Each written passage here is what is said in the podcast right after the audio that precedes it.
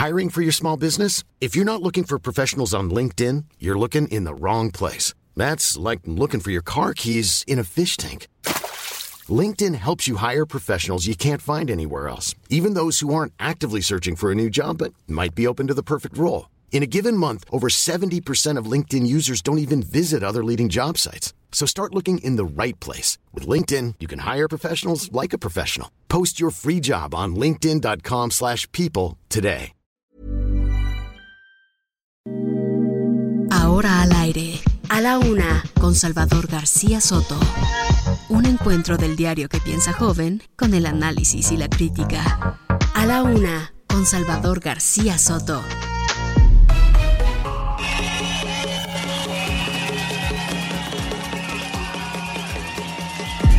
Se vota matrimonio igualitario se aprueba por 82 votos a favor, 20 en contra, 2 abstenciones.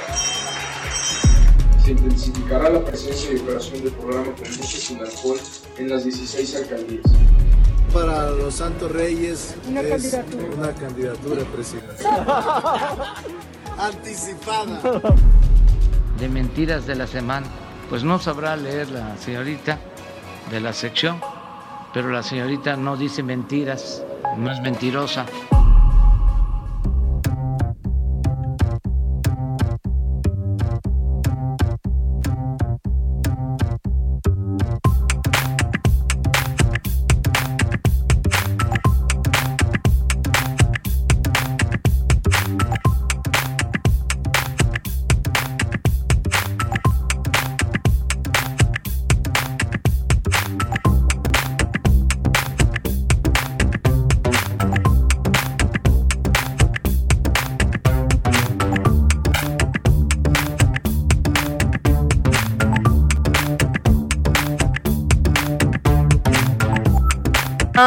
La una de la tarde en punto en el centro de la República. Los saludamos con gusto. Estamos iniciando a esta hora del mediodía a la una. Este espacio informativo que hacemos para usted todos los días a esta hora del día.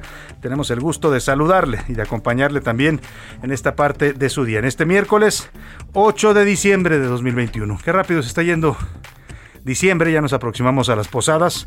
Estamos a una semana exacta del arranque de las posadas y bueno, pues la tradición católica marca que arrancan el día 16. Eh, ya en muchos, en la mayoría de los casos, este- estas fiestas no tienen nada de, de religioso. Hay gente que todavía sigue la tradición, pero la mayoría lo toman como época de fiestas, de brindis, de pachangas, de, de fin de año, en fin. Vamos a estar hablando de, de este tema y de muchos otros. Y vamos a tener también información muy importante en estas dos horas. Le invito a que me acompañe. Le saludo en donde quiera que me esté escuchando, en cualquier ciudad de la República donde pasa el Heraldo Radio. Hasta ahí llegamos con usted, con toda la actitud, con todas las ganas de informarle, de hacerle el análisis de la información también.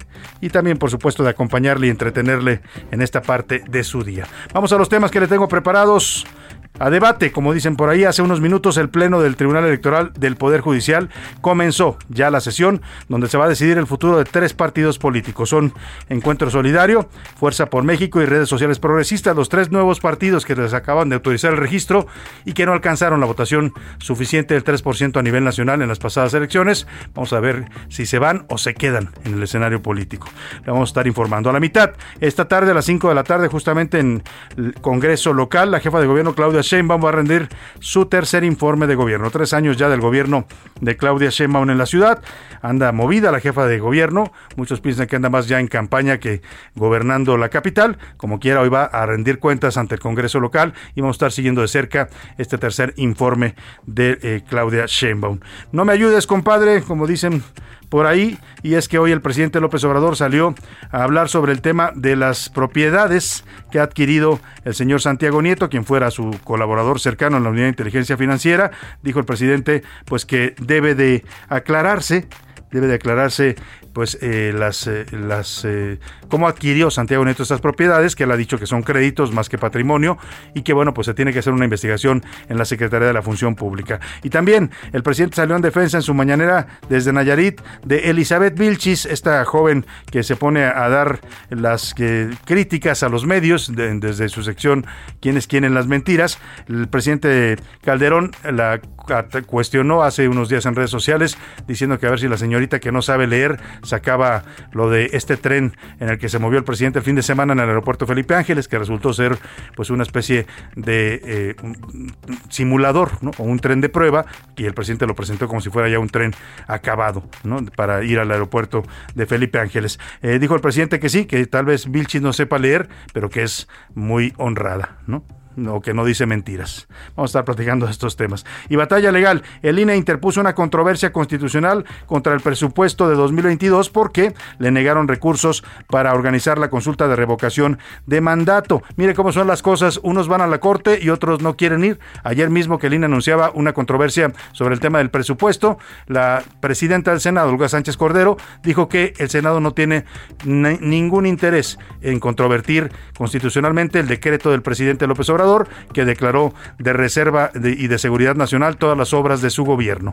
Le dijo que no hay, no hay interés ni hay eh, tampoco facultades del Senado para iniciar una controversia, lo que desató pues mucha, mucha polémica. Estamos hablando de una exministra de la Corte que dice no tenemos facultad para ir a la Corte. Vamos a estar hablando de estos temas también en esta tarde. Vamos a conversar con el consejero del INE, Jaime Rivera, sobre la batalla constitucional que emprende el INE por el tema del presupuesto. En los deportes, la última y nos vamos. La selección mexicana de fútbol va a disputar su último partido de este 2021 no ha sido un buen año para la selección mexicana. También estrenará su nuevo logotipo, este que desató tanta polémica, hoy en un duelo amistoso ante Chile. Además, los equipos femenil y varonil mexicanos obtuvieron medalla de plata en el Mundial de Flag Football.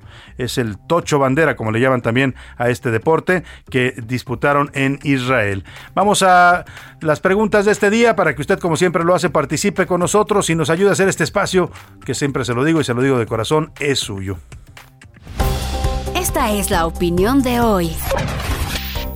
Y en la pregunta del día le tengo tres temas en este miércoles a la mitad de esta semana. La primera tiene que ver con esto que dijo el presidente López Obrador sobre Elizabeth Vilchis. Es la encargada de esta sección tan polémica llamada ¿Quién es quién en las mentiras? Una sección que incluso fue eh, pues eh, observada por organismos defensores de derechos humanos y de, periodistas, diciendo que era una sección que estigmatizaba y, atacaba la labor de los periodistas. A los periodistas críticos los querían exhibir como mentirosos a partir de lo que publicamos.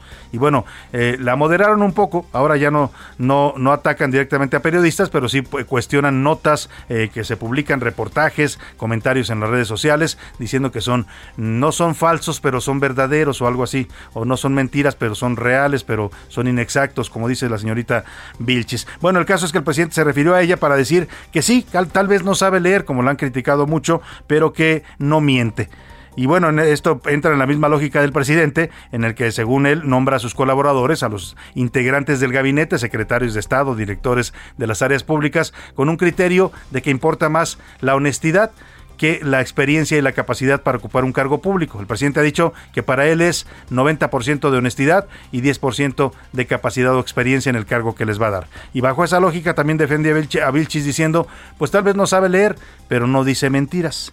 Y yo le quiero preguntar, ¿usted cree, a partir de esto que dice hoy el presidente, ¿usted cree que los funcionarios públicos en este país debieran tener ¿Qué, sería más importante que tuvieran? Le doy tres opciones para que me conteste. Conocimiento y experiencia de los cargos que van a ocupar, que sean honestos nada más, no importa la experiencia ni el conocimiento, o las dos, pero en su justa medida, no tan desproporcionado como dice el presidente, 90 y 10, ¿no? Un 50-50, ¿qué le parece? Honestos, pero también capaces y experimentados. Esa es la primera pregunta que le hago. La segunda, ante el aumento de casos de accidentes en los que conductores ebrios han atropellado a personas aquí en la Ciudad de México y también por la, el inicio de la temporada de Sembrina, el gobierno de la ciudad anunció que va a reforzar el alcoholímetro, va a implementar 24 horas, 24/7, como dicen el alcoholímetro en distintos puntos de la ciudad para estar tratando de detectar pues a gente que se pase de copas y que ande al volante en estas celebraciones decembrinas y para evitar también accidentes y tragedias. Yo le quiero preguntar a partir de este reforzamiento del alcoholímetro de esta temporada, usted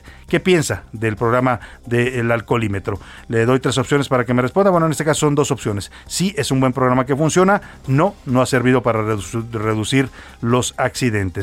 Y en la última pregunta del día tiene que ver con este informe, tercer informe de gobierno que da Claudia Sheinbaum, jefa de gobierno de la Ciudad de México. A tres años de iniciado este gobierno, yo le quiero preguntar cómo calificaría usted a Claudia Sheinbaum como gobernante de la capital del país. Le doy tres eh, escalas para que me la califique, de entre 8 y 10 le pondría. entre 5 y 7 o de plano reprobada. ¿Qué dice de estos temas? Platíquenos, mándanos sus comentarios, opiniones, sugerencias al 5518 4151 99. Ya sabe que nos puede escribir en texto o mandarnos mensaje de voz, como usted decida. Aquí, de cualquiera de las dos formas, su opinión cuenta y sale al aire. Vámonos al resumen de noticias, porque esto, como el miércoles, ya comenzó. Detenido. Elementos de la Fiscalía General de Justicia de la Ciudad de México capturaron a Pedro N., conocido como el Güero Fresa, presunto líder de un grupo criminal que opera en las alcaldías de Tláhuac e Iztapalapa. De reversa. La Comisión de Bienestar Animal frenó el dictamen para prohibir las corridas de toros en la capital debido a la presión de grupos dedicados a esta actividad. Premiado.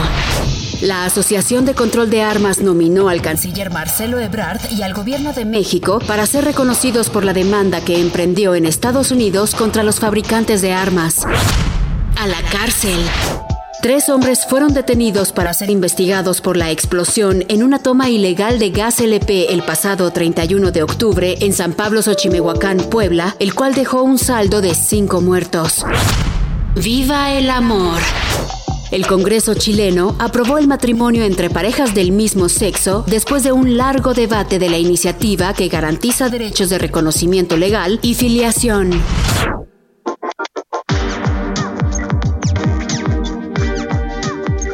En la tarde con 11 minutos vamos a la información. En el Tribunal Electoral del Poder Judicial, ahí donde califican pues todos los temas electorales del país, todo lo que tenga que ver con elecciones y comicios y votaciones, bueno, pues están sesionando. Eh, hoy se va a decidir, está comenzando prácticamente o está por comenzar la sesión en la que los magistrados, siete magistrados de la Sala Superior, magistrados electorales, van a definir el futuro de tres partidos políticos. Se trata de Fuerza por México, este partido vinculado al líder sindicalista Pedro Aces, algunos también lo relacionan con Ricardo Monreal, el senador de Morena, redes sociales progresistas, que originariamente estaba vinculado a la maestra Albaster Gordillo, finalmente se lo terminó quedando su yerno, Fernando González, y Encuentro Solidario, que son estos que antes eran el Partido Encuentro Social, ¿se acuerda el famoso PES? Se siguen llamando PES, pero ahora son Encuentro Solidario, y está básicamente formado por gente de las fraternidades evangélicas, son los integrantes mayoritariamente de este partido Encuentro Social. Los tres compitieron en las pasadas elecciones porque les otorgaron registro eh, eh, y no lograron la votación. La ley dice y la constitución que para que un partido político mantenga su registro oficial, es decir, que tenga derecho a recibir recursos públicos para financiarse, tiene que alcanzar por lo menos el 3% de la votación nacional en unos comicios como los que tuvimos el pasado 6 de junio. Ninguno de estos lo logró. Eh, por ahí Encuentro Social, Encuentro Solidario, perdóname, se quedó con 2.8%, muy cerquita. El, el Fuerza por México se quedó con 2.5% y el más bajo fue el Partido de Redes sociales progresistas que tuvo eh, eh, menos de un millón, anduvo por el 1.8%.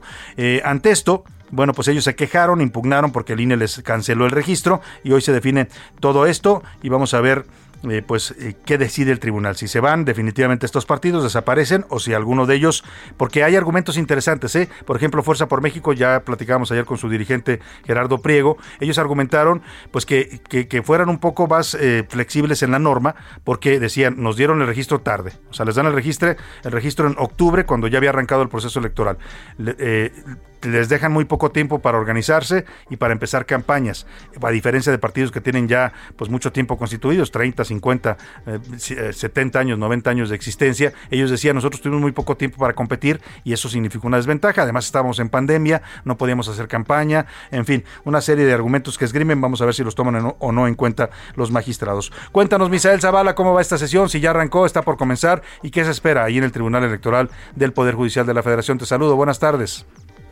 Salvador, buenas tardes, buenas tardes al auditorio. Pues hasta este momento son 45 minutos de retraso que tiene la sesión del Pleno del eh, Tribunal Electoral del Poder Judicial de la Federación, que no ha comenzado. La sesión estaba pactada para las 12.30 horas.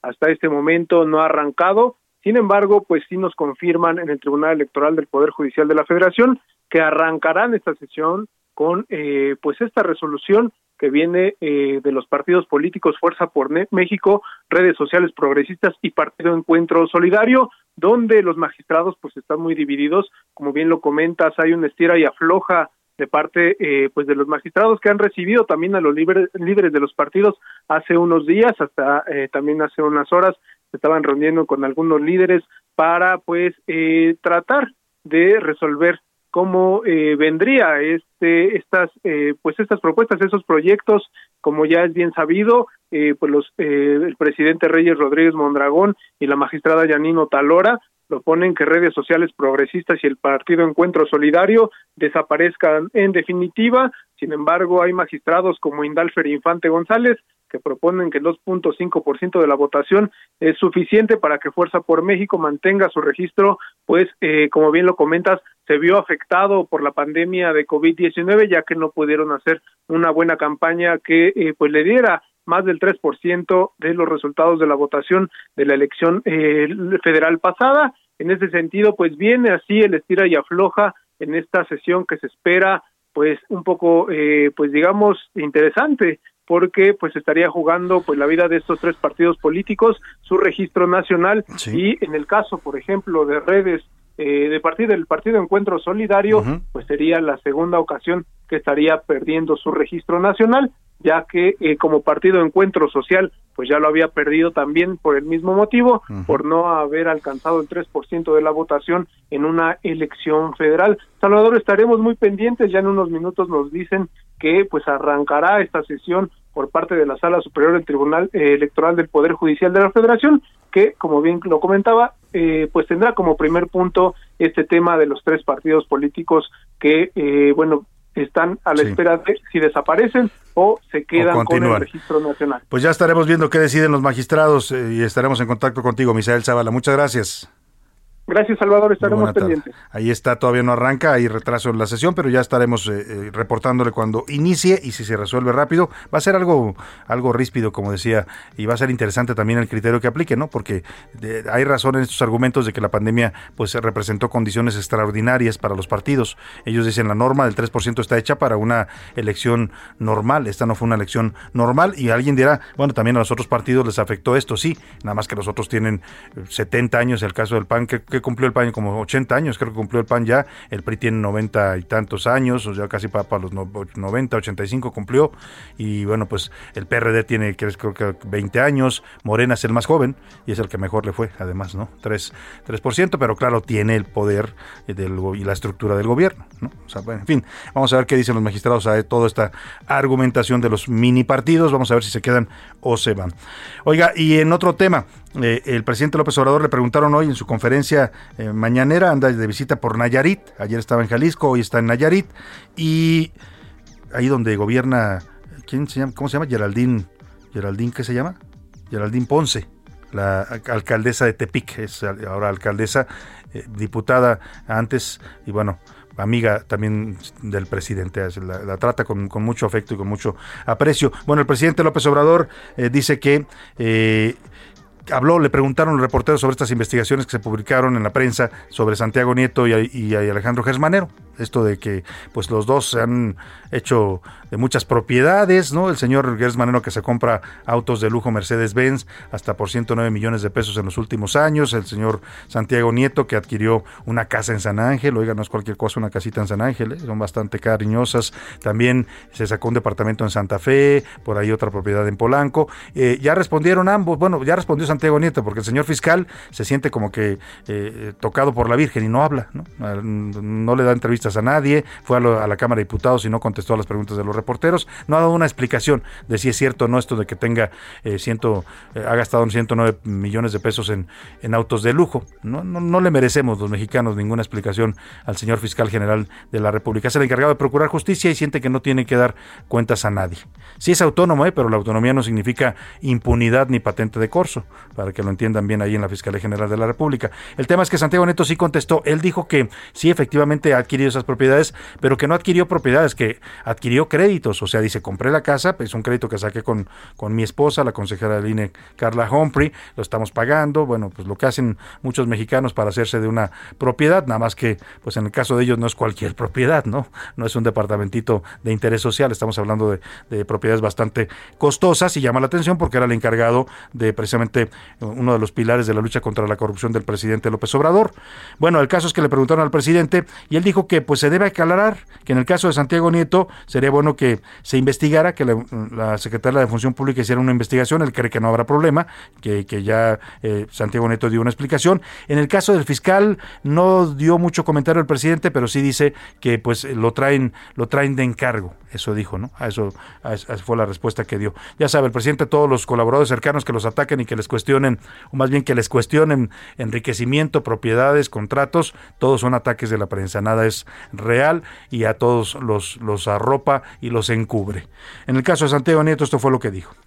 Hay que este, hacer la investigación. Él ha estado explicando de que son créditos que solicitó, pero la función pública puede hacer la investigación. No creo que haya ningún problema. Lo de Santiago, que lo investigue si le corresponde. ¿Ya, está en función pública o no va a iniciar la.? No, pero estaría bien. Yo creo que a él le convendría que se aclarara este, formalmente y le creo de que fue por créditos, pero como él estuvo en funciones combatiendo la corrupción. Es el mismo caso del fiscal Kertz que se lo traen también. Yo los considero gente íntegras, no los considero deshonestos.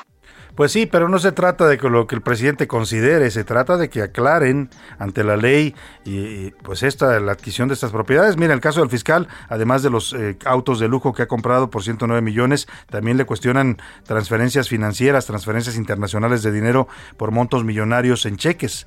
O sea, no basta con que el presidente diga yo los creo honestos, pues si, si, si, fuera el caso, pues ¿para qué queremos instituciones? Que el presidente diga este sí es honesto, este no, y con eso nos vamos, ¿no? ¿O para qué queremos eh, combate a la corrupción? Ahí el presidente es un poco incongruente, porque si esto mismo se lo hubiera señalado a alguien de la oposición, hubiera hecho tremendo escándalo. Pero como son gente de su gobierno, dice, pues yo les creo, pero bueno, que investiguen, en el caso de Santiago Nieto, que investiguen, pero todos son ataques y todos son, ya sabe. Bueno, vámonos a otro tema rápidamente. El INE presentó una controversia constitucional ayer ante la Suprema Corte de Justicia por este recorte de 4.913 millones que le hizo la Cámara de Diputados. El INE argumenta que sin esos recursos le va a ser muy difícil organizar la consulta de revocación de mandato. Y tiene razón el INE. ¿Cómo es posible que le pidan hacer una consulta que es equivalente a una elección federal en el tamaño y en la instalación de casillas y no le den recursos y le recorten? Bueno, el INE ejerce una facultad eh, para defender su autonomía, para defender su presupuesto, me parece que es adecuado. Y la contraparte, ayer Olga Sánchez Cordero, ex ministra de la Corte, hoy presidente del Senado, dice que el Senado no tiene nada de qué quejarse sobre el decretazo de López Obrador, que no hay materia para ella para ir a una controversia constitucional. Habían pedido 53 senadores, la mayoría de la oposición, que el Senado controvertiera este decreto, este decretazo que viola, lo han dicho varios constitucionalistas, eh, eh, viola todas las leyes y la Constitución. Quiere el presidente que sus obras no pasen por exámenes, que no den eh, estudios de impacto ambiental, que no sepamos si son viables o no financieramente, que no haya licitación, que las pueda otorgar él a quien quiera, que no preguntemos los mexicanos, oiga, cuánto se gastó y por qué gastó eso en esa obra. Todo eso quiere que quede reservado con este decreto. Y dice Sánchez Cordero, no, esa no es materia del Senado.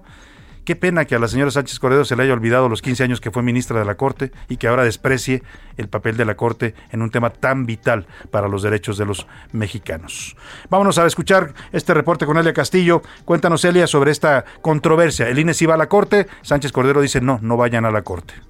Muy buenas tardes, Salvador. Te saludo con gusto a ti al auditorio. Así es, el Instituto Nacional Electoral promovió este martes una demanda de controversia constitucional ante la Suprema Corte de Justicia de la Nación en contra del decreto de presupuesto de egresos de la Federación para el ejercicio fiscal 2022 que fue aprobado y publicado en noviembre pasado en el Diario Oficial de la Federación. En este decreto, recordemos, pues la Cámara de Diputados, la mayoría de Morena y aliados resolvieron, entre otros aspectos, aplicar un recorte por 4.913 millones de pesos al presupuesto solicitado originalmente por el Instituto Electoral. El recorte determinado por el Poder Legislativo, eh, señala el Instituto, careció de motivación o justificación alguna y eh, pues esto impide el ejercicio pleno de las atribuciones constitucionales a las que está obligada la autoridad electoral, en particular la realización de un eventual proceso de revocación de mandato que en caso de ser solicitado por la ciudadanía requiere de 3.830 millones de pesos para llevarse a cabo. Este es el reporte que te tengo.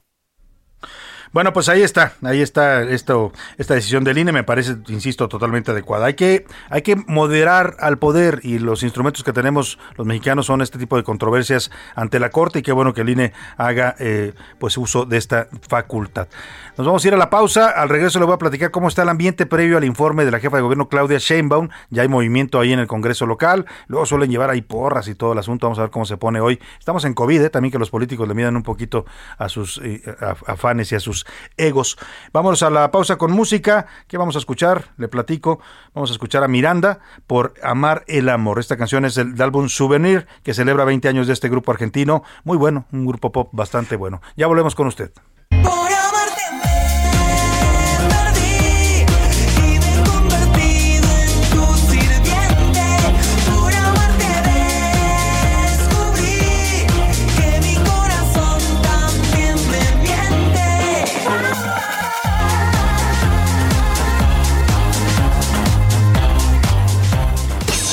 Escuchas a la una con Salvador García Soto. En un momento regresamos. Sigue escuchando a la una con Salvador García Soto.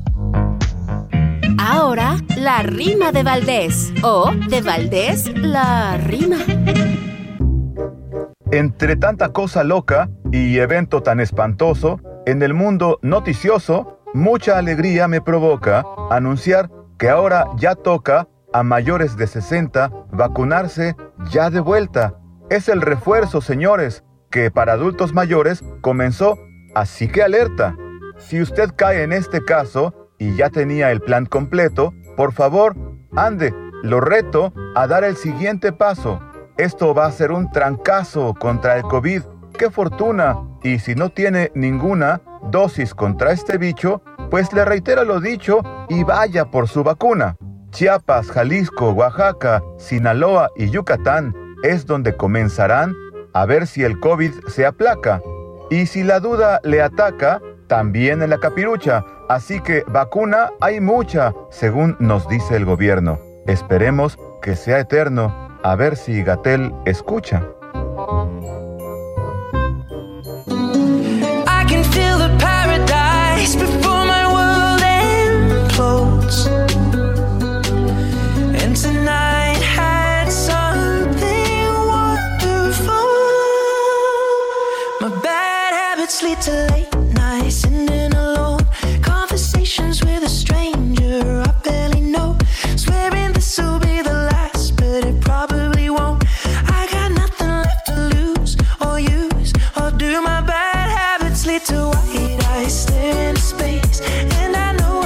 Qué bien suena esta canción. Estamos regresando una de la tarde con 32 minutos. Ese señor Ed Sheeran se llama Bad Habits, Malos Hábitos. Este sencillo fue el regreso del británico después de una ausencia de cuatro años y es un éxito de este 2021. Toda la semana estaremos escuchando los, las canciones que fueron éxitos en este año que estamos ya a punto de concluir. Súbanle un poco al señor pelirrojo Ed Sheeran.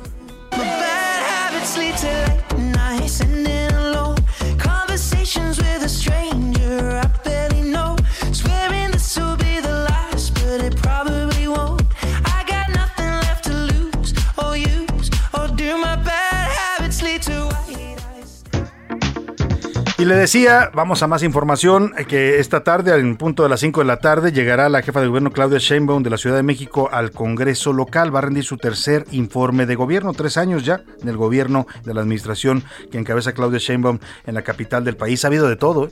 ha habido de todo, desde pues eh, este eslogan de una ciudad de derechos, así la llama la jefa de gobierno, hasta la derrota, dura derrota que sufrió el partido Morena, el partido de la jefa de gobierno en las elecciones, perdió la mitad, bueno, nueve alcaldías en total a manos de la oposición, algunas de ellas muy importantes, y, la mayoría del Congreso local. Y bueno, por supuesto, polémicas, el tema de la línea 12, la caída de la línea 12, 26 muertos, ¿no? Y el yo no fui, ahí vean para atrás, decir, dijo Claudia Sheinbaum, eh, todo lo que pasa en la Ciudad de México, la complicada movilidad ahora con el regreso de la pandemia, la pandemia que nos golpeó tan duro, en fin, de todo esto hablará hoy la jefa de gobierno en su informe. Y vamos con Carlos Navarro, justo a la sede del Congreso Capitalino, ahí en la calle de Donceles, para que nos cuente cómo está el ambiente previo y qué vamos a esperar de este informe. Querido Carlos, te saludo, muy buenas tardes. Buenas tardes, Salvador. Te saludo con gusto a ti al auditorio y comentarte que a tres años y tres días de haber asumido el cargo como jefa de gobierno de la Ciudad de Mico, hoy a las cinco de la tarde en el Palacio de Minería, Claudia Sheinbaum presenta su tercer ejercicio de rendición de cuentas. Como lo anticipó en días pasados, el informe va a consistir en dos partes. Uno, lo que ha hecho en estos tres años y la segunda, en cuál es el programa para el 2022 en la Ciudad de México. Claudia Sheinbaum señaló el 2 de diciembre que ha cumplido prácticamente con todos los compromisos que hicieron en campaña. Algunos están en proceso y otros ya se cumplieron. Se estima que el mensaje de la mandataria capitalina dure entre una hora y una hora con diez minutos. Se contempla que haya una asistencia de 400 personas entre invitados y medios de comunicación. Todo su gabinete la estará acompañando y también habrá presencia el rector de la UNAM, Enrique Graue, el director del Politécnico Nacional, Arturo Reyes, el dirigente Morena Nacional, Mario Delgado, así como miembros del Gabinete Federal, como la Secretaria de Seguridad y Protección Ciudadana, Rosa Isela Rodríguez. Comentarte, Salvador, que la titular del Ejecutivo local sumará con esta rendición de cuentas 10 informes de gobierno que ha llevado a cabo en el Congreso local, Museo de la Ciudad de Mico, Antiguo Palacio del Ayuntamiento, la Plaza de las Tres Culturas, el Teatro Esperanza Iris y este último en el Palacio de Minería. Andamos por acá por el Palacio de Minería y todavía no se ve mucho movimiento, así es que vamos a esperar de qué manera se lleva a cabo este informe, que ya es el décimo que rinde la jefa de gobierno en esos tres años de administración. Entonces, entonces ahí en Palacio de Minería me dices va a ser el mensaje político de la jefa de gobierno. Es correcto, en el Palacio de Minería, el único que rinde, el único legal que rinde en el Congreso es siempre en septiembre, que es parte de lo que marca la misma ley, la ah, Constitución de la Ciudad de México. Tienes toda la razón, más bien lo que está celebrando es su llegada al poder. Como el presidente López Obrador, pues ya, ya sabemos que la jefa de gobierno hace todo lo que hace el presidente.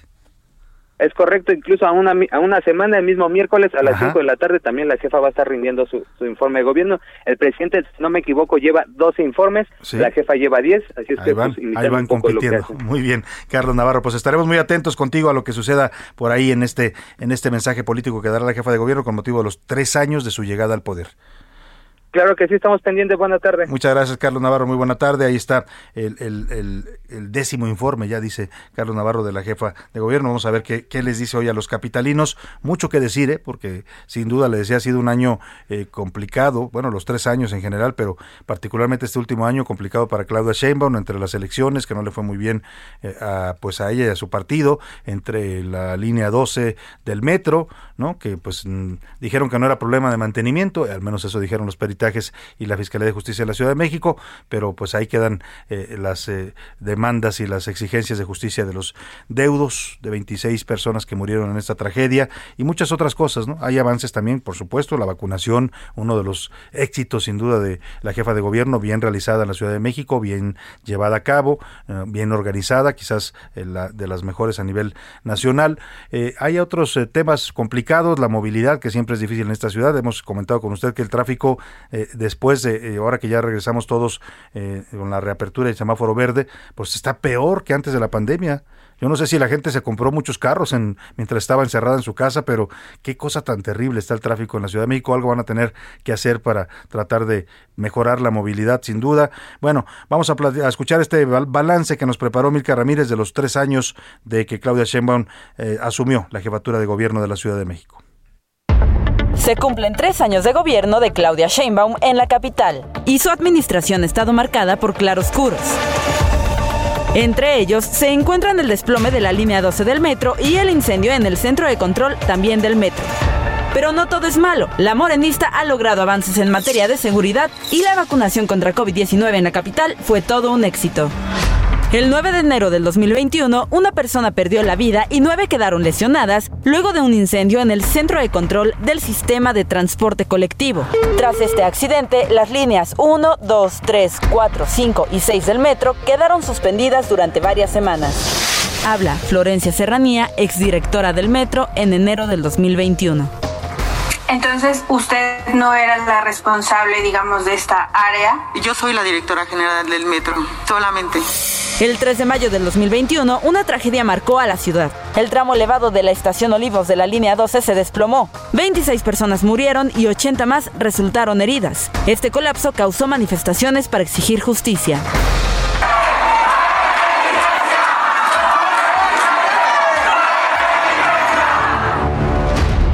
En cuanto a los avances de las obras públicas, la jefa de gobierno inauguró dos líneas del cable bus. La primera en julio del 2021, que va de Cuautepec a Indios Verdes, y la segunda en agosto del 2021, que corre de Constitución de 1917 a Santa Marta, Acatitla.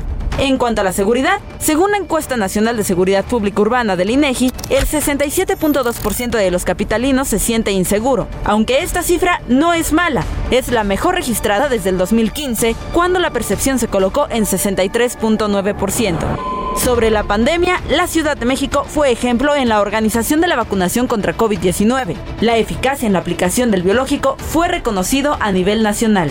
Así llegamos a la mitad de la gestión de la jefa de gobierno, Claudia Sheinbaum.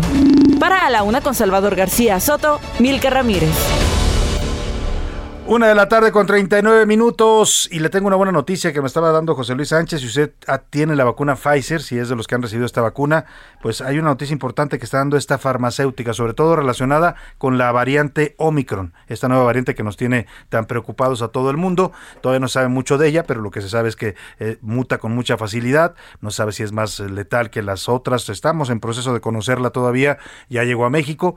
Y bueno, ¿qué dice Pfizer sobre la variante Omicron y sobre las vacunas? Eh, José Luis Sánchez. Salvador, buenas tardes, bonito miércoles. En este momento... Eh, a ver, perdón, no te escuchaste con el saludo. Salvador, buenas tardes, bonito miércoles. Eh, está publicando en estos instantes calientito un eh, comunicado de prensa a la empresa Pfizer BioNTech y a la letra dice, los estudios preliminares del laboratorio demuestran que tres dosis de la vacuna Pfizer BioNTech neutralizan la variante Omicron, mientras que dos dosis muestran títulos de neutralización significativamente reducidos. Es decir, que una tercera dosis de esta vacuna neutralizan prácticamente esta nueva variante, la Omicron, descubierta apenas hace un Es una buena noticia porque ayer comenzó la jornada eh, de refuerzo para la tercera dosis, sobre todo para adultos mayores y personas que tengan alguna enfermedad, que tengan comprometido su sistema inmunológico. Así es que, bueno, pues a los que les toque Pfizer, bien por ustedes, porque van a tener este, pues esto que dice eh, Pfizer, lo está diciendo la farmacéutica, porque ya lo investigó seguramente con sus científicos, que lo, sí lo protege y le da inmunidad ante la vacuna, ante la variante Omicron. Una buena noticia sin duda. Veremos a ver ahora qué pasa porque se va a aplicar AstraZeneca,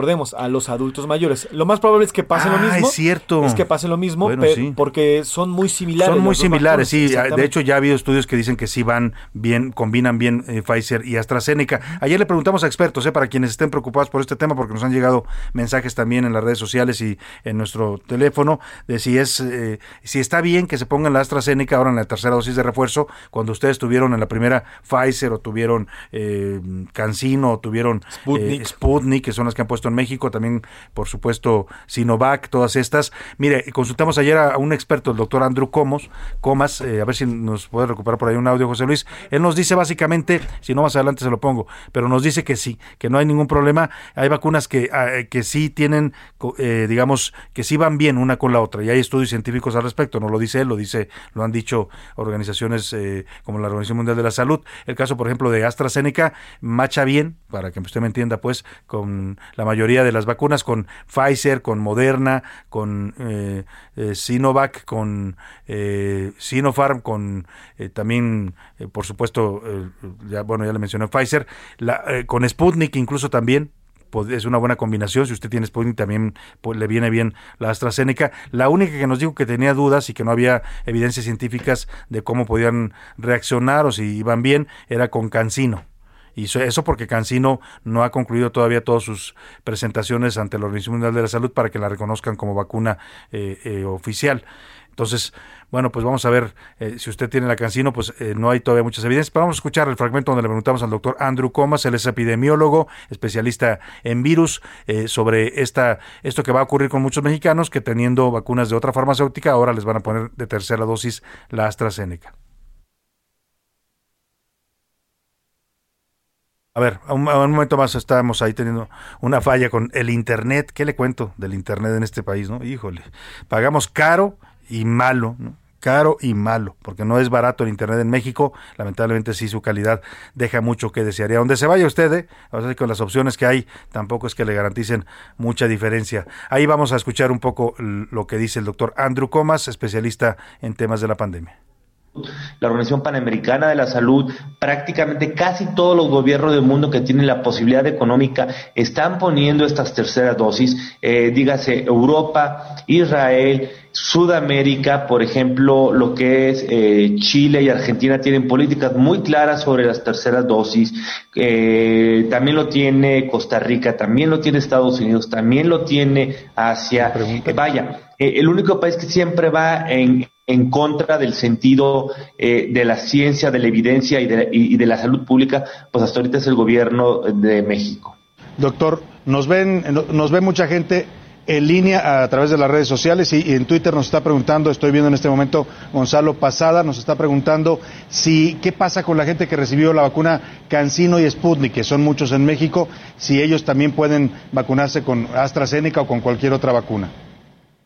La respuesta es que no lo sabemos porque no hay estudios que nos digan si es seguro o es efectivo. De hecho, los que tienen Sputnik deberían tener una segunda dosis y deben tener una segunda dosis por dos motivos. Uno, los participantes del ensayo clínico de fase 3 que no se ha terminado, motivo por el cual nunca se debió de haber aplicado de manera masiva el Sputnik, porque no sabemos, digo, la Cancino, porque no sabemos qué tanto funciona, ya recibieron la segunda dosis. Cancino Biologics ya solicitó a Cofepris aplicar una segunda dosis. La pregunta es, ¿por qué la terquedad del doctor López Gatel que ahora manda en COFEPRIS para no, aplicar la segunda dosis? En el caso que habría que Está lo que dice este experto, la mayoría de las vacunas tienen eh, correspondencia con las otras, no pasa nada, si usted no tiene las primeras dosis de Pfizer, de AstraZeneca, le van a poner AstraZeneca, no pasa nada, salvo en el caso de Cancino, él dice, ¿no? Y de Sputnik, dice que Sputnik no ve problema, pero que Sputnik más bien deberían ponerles una segunda dosis a los que tuvieron la primera, porque acuérdense que esa es de una sola dosis. Rápidamente en temas de COVID le comento, el gobierno de Estados Unidos emitió una alerta de viaje para México de grado 3 de una escala de 4, o sea, nos está poniendo en, alerta casi máxima. Pide eh, particularmente no viajar a estados como Colima, Guerrero, Michoacán, Sinaloa y Tamaulipas. También recomendó a sus ciudadanos que reconsideren si tienen programados viajes a Baja California, a Chihuahua, a Coahuila, a Durango, a Guanajuato, a Jalisco, al Estado de México, Morelos, Nayarit, Sonora y Zacatecas. Esto porque por temas de COVID, o sea, lo que está recomendando Estados Unidos son estados que no está viendo tan seguros en el tema del COVID. En la mañanera desde Nayarit, el gobierno federal alertó sobre mensajes de WhatsApp. Ojo, tenga cuidado que están llegando para defraudar y extorsionar a las personas con el trámite de certificados de vacunación contra COVID-19. O sea, le mandan a usted un mensaje de WhatsApp donde le dicen, ¿quieres tramitar tu certificado de vacunación? Y como la página oficial es un desastre para tramitarlo, se lo digo por experiencia, y aquí sacar mi, mi QR, que es lo que usted tiene que tener ah, después de su papelito de registro, pues y un problemón. Sacarlo es casi imposible. Entonces, están mandando estos mensajes por WhatsApp para decirle que si usted quiere que se lo tramiten, no lo abra ni conteste ni lo abra porque son de fraude. Hoy lo alertaron en la conferencia mañanera, pues están haciendo fraudes a través de esta modalidad de WhatsApp. Ayer le comentaba y vamos a preparar un reportaje especial sobre eso, sobre la cantidad de fraudes que están circulando en WhatsApp. Ojo, tenga mucho cuidado. Es el medio que más están usando ahora los eh, eh, ciberpiratas y gente que quiere robar datos, identidad, eh, los hackers para bloque para hackearle su teléfono y para robarle información e identidad. Tenga mucho cuidado, mensajes de WhatsApp raros que no le suenan ni los abra. No se enganche porque quieres ver a la mujer más hermosa del mundo, ay, ahí vaya el tontarado va, pum, le pica, ¿no? O sea, cuidado, porque esos son ganchos, phishing como le llaman, ahora lo están antes lo hacían mucho en los correos, pero como la gente ya no usa tanto el correo, ahora lo están haciendo en los servicios de mensajería, sobre todo en WhatsApp. Y vamos, vamos a ver esto que dijo el presidente. ¿A usted le ha pasado que su papá lo regaña? Pero al mismo tiempo lo quiere apapachar, ¿no? Le dice, mira hijo, es que no es que no te quiera, es que yo te quiero mucho, pero, pero a veces eres muy pen tonto, ¿no?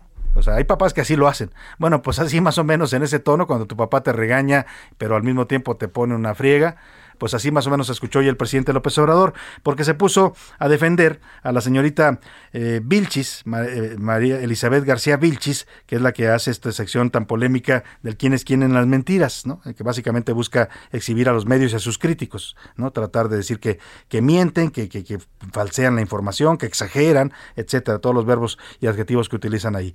Pero eh, la pues la, el presidente la defendió, sobre todo porque hubo un tuit del expresidente Felipe Calderón, ya sabe que todo, todo es culpa de Calderón en este sexenio, y un, tuit que puso que ojalá la señorita Vilchis pues dijera en su sección de quién, quiénes, quieren las mentiras, le puso la señorita que esta que no sabe leer, ¿no? Eh, este tema del tren El, se desató también polémica porque el presidente andaba el domingo en un tren que dijo que era el, dijo que era el tren que iba a ir al aeropuerto, pero luego resultó que no, que era una especie de vagón de prueba y que pues parece que estaban simulando un viaje, ¿no? Pero lo presentaron como si el tren ya estuviera terminado, pues el tren todavía ni siquiera se empieza para el aeropuerto Felipe Ángeles. Y el presidente decía, ojalá y lo meta esto en quienes quieren la mentira la señorita que no sabe leer. Bueno, el presidente salió hoy a defender a Vilchis, pero no sé si la defendió o la terminó de hundir. Usted juzgue, escuche. Que los saque la señorita esa que no sabe leer en su sección de mentiras de la semana. Pues no sabrá leer la señorita de la sección pero la señorita no dice mentiras.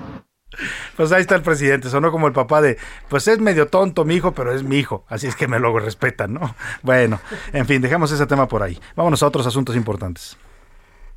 A la una, con Salvador García Soto platicaba de esta decisión que toma ayer el INE, anunció que presentó una controversia constitucional ante la Suprema Corte de Justicia de la Nación para impugnar el recorte a su presupuesto, 4.913 millones de pesos que le quitó la Cámara de Diputados sin ninguna justificación, sin ningún argumento más que pues por capricho de los diputados de la mayoría de Morena, algunos piensan que también por venganza contra el INE y justo en el año que el INE tiene como mandato organizar una consulta popular equivalente a una elección federal y lo dejan sin recursos para este tema. Es uno de los argumentos que maneja el INE en esta controversia constitucional contra la Cámara de Diputados. Saludo con gusto para hablar de este tema al consejero electoral del INE, Jaime Rivera, presidente de la Comisión de Presupuesto del Instituto. ¿Cómo está, consejero? Muy buenas tardes. Buenas tardes, Salvador. Me da mucho gusto saludarle. Igualmente. Igualmente, consejero. Pues platíquenos, decide el INE en, emprender esta controversia, ¿qué es lo que están buscando con ella? Esperamos que eh, la Suprema Corte de Justicia resuelva un problema causado por la Cámara de Diputados al aprobar un presupuesto para el INE que es claramente insuficiente para realizar las actividades extraordinarias y adicionales que para 2022 podrían realizarse, como se trata de, de una consulta de revocación de mandato del presidente y eventualmente también una consulta popular. Esta última ya quedó descartada porque ya venció el plazo en el que se podría eh, solicitar. Pero de todos modos, para hacer una consulta revocatoria, el INE ha estimado un costo necesario de 3.830 millones de pesos. La Cámara de Diputados eh, aprobó únicamente 813 millones adicionales a los que el INE solicitó para sus actividades, podríamos decir, habituales y las ineludibles del 2022. De tal manera que este, eh, estos recursos son claramente insuficientes y por lo tanto se crea una situación jurídica de incumplimiento. Por un lado, el Congreso de la Unión aprobó la ley de revocación de mandato y, por lo menos visiblemente, la mayoría de ella está promoviendo esta consulta al, a la ciudadanía y al mismo tiempo esta mayoría decidió no dotar de los recursos necesarios para llevarla a cabo. Ante esta situación en la que el INE se ve una eh, imposibilidad de cumplir una la organización de un proceso revocatorio, entonces se recurre a la Suprema Corte de Justicia para que ella resuelva eh, cómo salir de una pues, de un callejón que parece sin salida. Sí, hay salida y la salida está en manos de la Corte.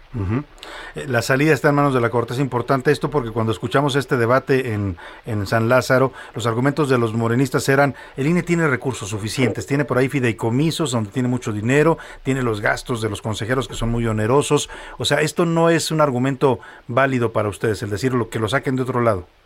Pues no solo para nosotros no es válido. Cualquiera que sepa sumar y restar entendería, por un lado, que los sueldos de los consejeros y directivos del instituto, que por lo demás han sido protegidos por el Poder Judicial y en este país, en una república, quien dice el derecho, quien dice quién tiene la razón cuando hay una disputa de derechos, es el Poder Judicial.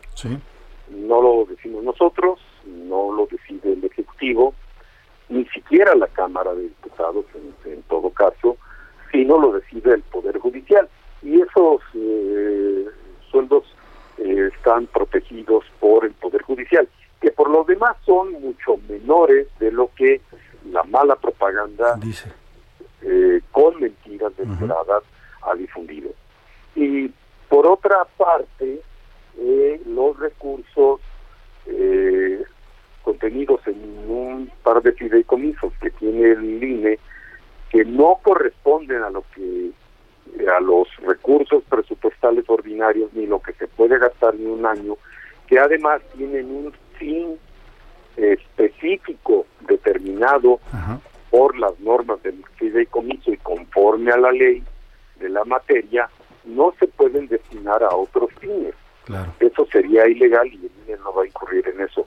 Pero aún suponiendo que, que se pudieran disponer que eso no, no va a suceder, serían insuficientes. Aún esos son insuficientes.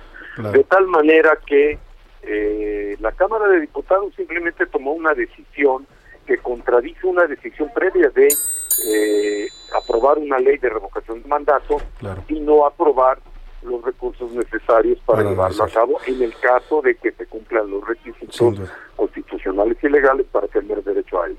Pues vamos a estar muy pendientes de lo que decida la Corte, una decisión sin duda importante, como dice usted, para el equilibrio de poderes y para pues eh, garantizar que se haga lo que se tiene que hacer con base en los recursos que, de los que tiene que disponer el INE. Eh, consejero Jaime Rivera, le agradezco mucho darnos este punto de vista. El agradecido soy yo. Que tengan muy buenas Igualmente, un abrazo. Muchas gracias. Me voy a la pausa. Ya no me alcanzó para la música, pero regreso con mucho más para usted aquí en A la Una. Escuchas A la Una con Salvador García Soto. En un momento regresamos. Ya estamos de vuelta con A la Una con Salvador García Soto. ¡Vamos! ¡Pucho!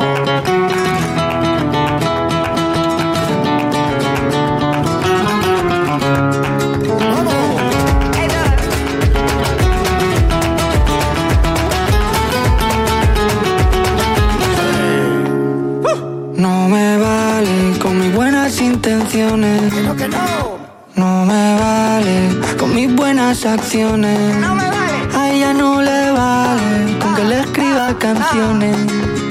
Ingobernable el amor de mis amores.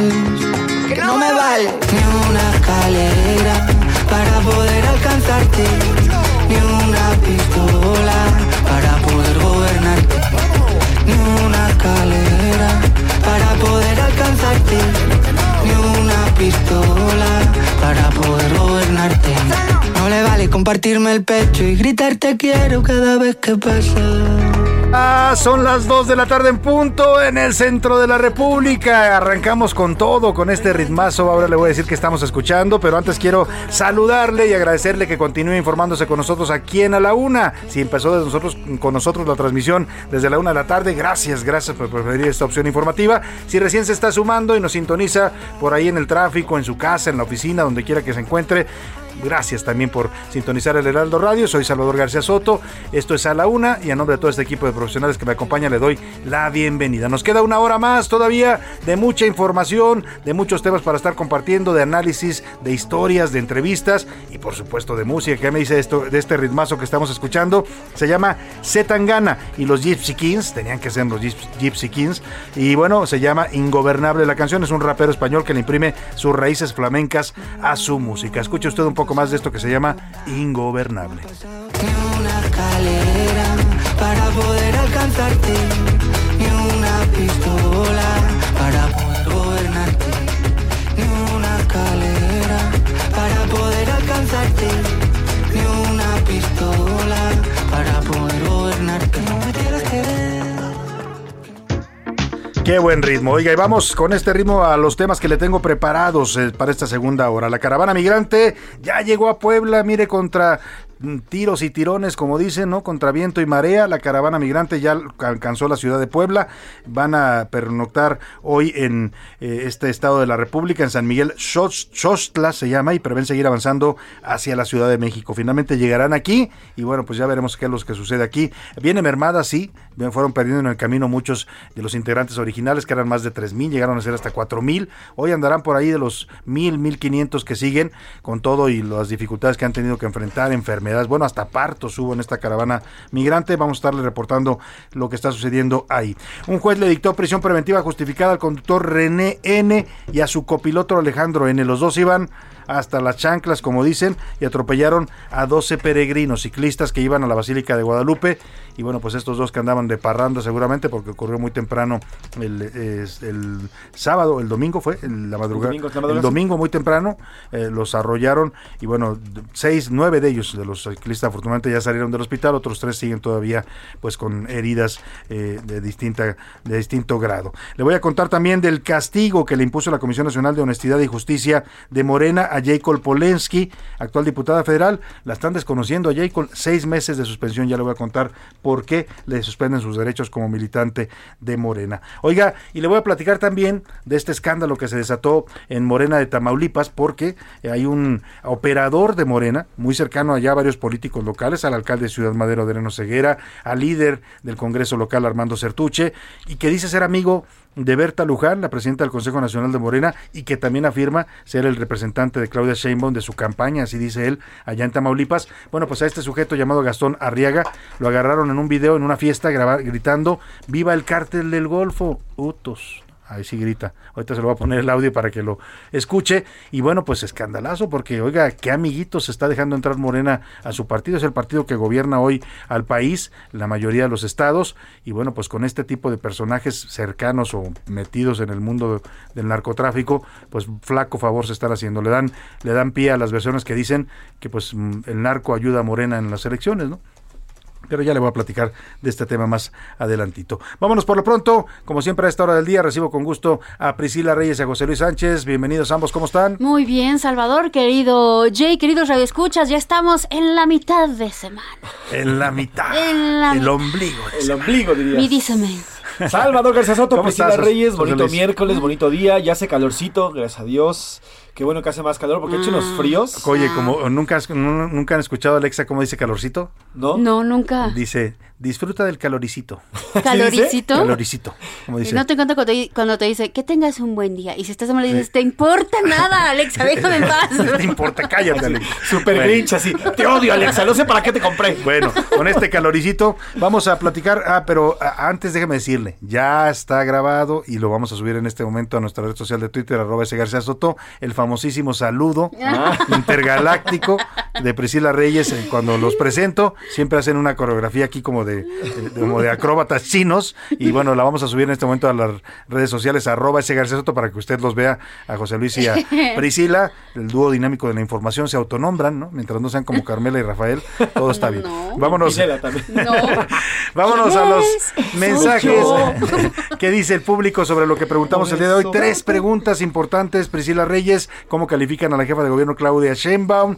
¿Qué piensan de esto que dice el presidente? Pues que la señorita Vilchis no sabrá leer, pero es buena, no dice mentiras, ¿no? Que, que es un poco lo que ha dicho sobre sus colaboradores, que a lo mejor no son tan buenos ni saben de los temas, pero son honestos. ¿Qué piensa usted de ese criterio que utiliza el presidente? Y la tercera pregunta, José Luis. Del alcoholímetro, Salvador, este Híjole. programa que para mí es A ver, importantísimo, es muy bueno. pregunta sobre la mesa. ¿Ha caído un- alguno de esta mesa en el alcoholímetro? No, porque no tomo. Entonces, Yo es como, nunca, "Ah". cuando, cuando tomaba nunca caí, pero también lo cierto es que nunca manejé estando borracho. Eso, sí es lo- bueno. sí lo Es tomé. que es lo que debe pasar, o sea, no está prohibido que te tomes unas copas, que celebres. Exacto. Pero lo que no debes hacer es manejar cuando Sí. andes en, Correcto. en la fiesta. ¿no? Sí, a mí sí me, tocó una vez, no, no caí al torito, pero sí me pararon. Tori. Me hicieron la prueba, pero fue muy curioso porque la primera vez que me, dan la pipeta, me dicen sóplele. Entonces yo le soplo. Y, y- pero le soplé como muy fuerte y me dice, no, no, no, ya no, ya, ya, ya. espérese". explota esto! Bueno, entonces me dice, le voy a hacer otra, y saca otra nueva y me Oh, la vuelve a dar. señor. Yo dije, ah, pues ya me sé el truco". Decídase. Sí, le soplé fuertísimo. Otra vez la arruinó, ya váyase, me dijo. No, güey. Pero bueno, no habías Pero tomado. no iba, o sea, no habías tomado. de esas veces que sales de una reunión, me ¿No había habías un- tomado? No, no había tomado una cerveza quizás. Oigan, no. pero gran tema ahora con COVID, ¿no? Estarle soplando ahí. A ver, soplele.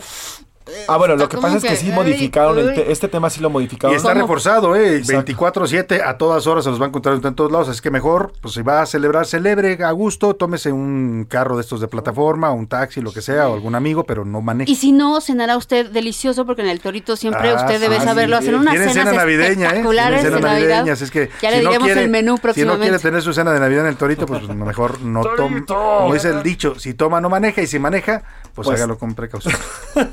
Priscila, ¿qué dice el público? Buenas tardes, creo que el presidente está en un gran error. Los servidores públicos deben eh, ser 100% honestos y con 100% de experiencia, con perfil profesional, acorde a su puesto. Lo dicen desde el sur de O Tamaulipas. sea, tan importante es la honestidad Todo. como la capacidad y la experiencia. Pues son funcionarios públicos, oiga, no son amigos de, del presidente ni de nadie. Claudia Sheinbaum, reprobada, lo dicen por acá. No nos Híjole, dicen su nombre, pero aquí dice fuerte. ¿Así de alguien plano? más. Alejandro Saldívar, este sí dice cómo se llama. Eh, Respecto a la pregunta, reprobada por acá. Híjole. En México, arriba de 7 y hasta 7.6% la expectativa de inflación para el cierre del año. Oiga, hay quienes dicen que hasta 8%, ¿eh? Así es que agárrese porque Sí. la inflación viene fuerte cerrando la Santo niño de Atocha. Buenas tardes, Chava y equipo. Ruega por Saludos, eh, ruega por nosotros. Saludos desde la tierra del poeta Nezahualcóyotl, Texcoco. Ahora, ahora, así lo dice, ahora sí, un poco chafa una de las preguntas. ¿Cuál? Porque por obviedad todos vamos a querer funcionarios capacitados con experiencia y honestos. En el PRI No, eran pues es que capacitados, no es pero bien obvio. corruptos, Todos, dice. todos queremos eso, pero Luis el presidente Israel. no. El presidente dice que es mejor la honestidad. Que solo con eso. Aquí el tema, si usted está de acuerdo con, no- con la fórmula, el presidente dice 90% de honestidad, 10% de capacidad de experiencia. ¿Es adecuado el criterio del presidente? Esa fue la pregunta. Sí, sí, sí. Pues buenas tardes, soy Conrado Pérez de Guadalajara. Qué lindo nombre, Conrado. Conrado es bonito Original. nombre. Es un nombre fuerte. Sí, Conrado. Llamarte ¿Cómo te llamas? Conrado. Señor Conrado. Conrado. Don, Don Conrado. Conrado. Creo que los funcionarios deben de tener capacidad y honestidad en su justo medio. Sin embargo, el presidente dice que los prefiere honestos e invita a Bartlett, Napito, Fernández Noroña, Esa etcétera. Puros otra, ¿no? honestos. Si son tan honestos, bueno, porque así que diga usted que mucha capacidad el señor Barley para dirigir la CFE, pues tampoco. ¿no? Ay, Conrado. Por Ay, acá dice, Conrado. soy Carlos Rodríguez de Iztapalapa, saludos y gracias por la gran información. La señorita Vilchis y la mayoría de los servidores públicos no son ni capaces ni honestos y deberían ser tanto lo uno como lo otro. Ambas. Y respecto al alcoholímetro, sí funciona, deben de continuar y mejorar en lo posible. Tres, Pues sí. Claudia Sheinbaum no amerita una calificación, su actuación es intrascendente, dicen por acá. Qué fuerte. Creo que eso duele Eso más. está más, eso está Eso más duele más, doloroso, que es ¿no? peor que te digan intrascendente a que te repruebe, ¿no? Horrible. Calificación de Sheinbaum entre 7 y 8 cuando se desprenda de la mala influencia y guía de su mentor. Será una excelente presidenta. Saludos y felicidades por el No excelente lo va a hacer, ¿eh? No lo va a hacer, difícilmente lo va a hacer. Sí, no. Israel Paredes. Yes. Israel, Em, gracias. Hola otra vez, la defensa del presidente, la señorita Vilchis, me recuerda a la escena de Ahí está el detalle, con Cantinflas, cuando el abogado lo defiende con descalificativos. Es genial, Alberto Colima. Vamos a buscar la escena, A ver si ¿no? la buscamos porque Ahí es buenísima detalle, esa, ¿no? Detalle, Es- defensa, que- que este pobre individuo, ¿Usted velo que cómo este está, idiota, casi, este casi.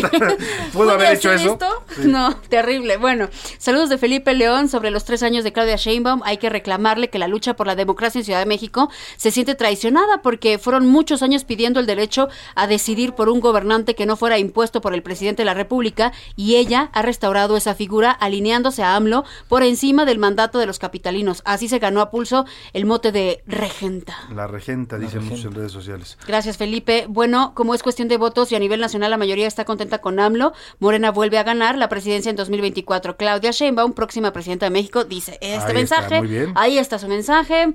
Mm, últimos mensajes. eh, gracias. Partido México contra Chile. ¿Por qué el partido en Gringolandia? 的呀，¿Qué acaso no hay estadios aquí en México o en Chile? ¿Sabe por qué? Porque en Gringolandia se paga en dólares. Exacto. Básicamente es eso. Cuando van a jugar allá es pues, por, por ganar dólares, pues, ¿no? Básicamente. Es eso y que además la afición aquí en México ya no está tan contenta con, con, el, Con la selección, mexicana, ¿eh? con la selección y además hay una afición allá Férrea, mexicana sí, sí, sí. muy muy muy buena y muy fuerte. Eduardo Herrera, excelente miércoles. Saludos en referencia a la tercera pregunta. Los funcionarios públicos deben tener honestidad plena. La experiencia y conocimiento se adquieren en la educación y cualquiera la puede tener, pero la honestidad y principios se adquieren desde la familia. Totalmente de acuerdo con usted. Pero todos los refuerzos van a ser de Astra, dicen por acá. Sí, Sí, todos son de. Astra. Sí, sí, sí. Y para disminuir la afluencia de tránsito en la Ciudad de México y Estado de México, que todos los autos, hasta los nuevos, dejen de circular un día a la semana y dos sábados al mes.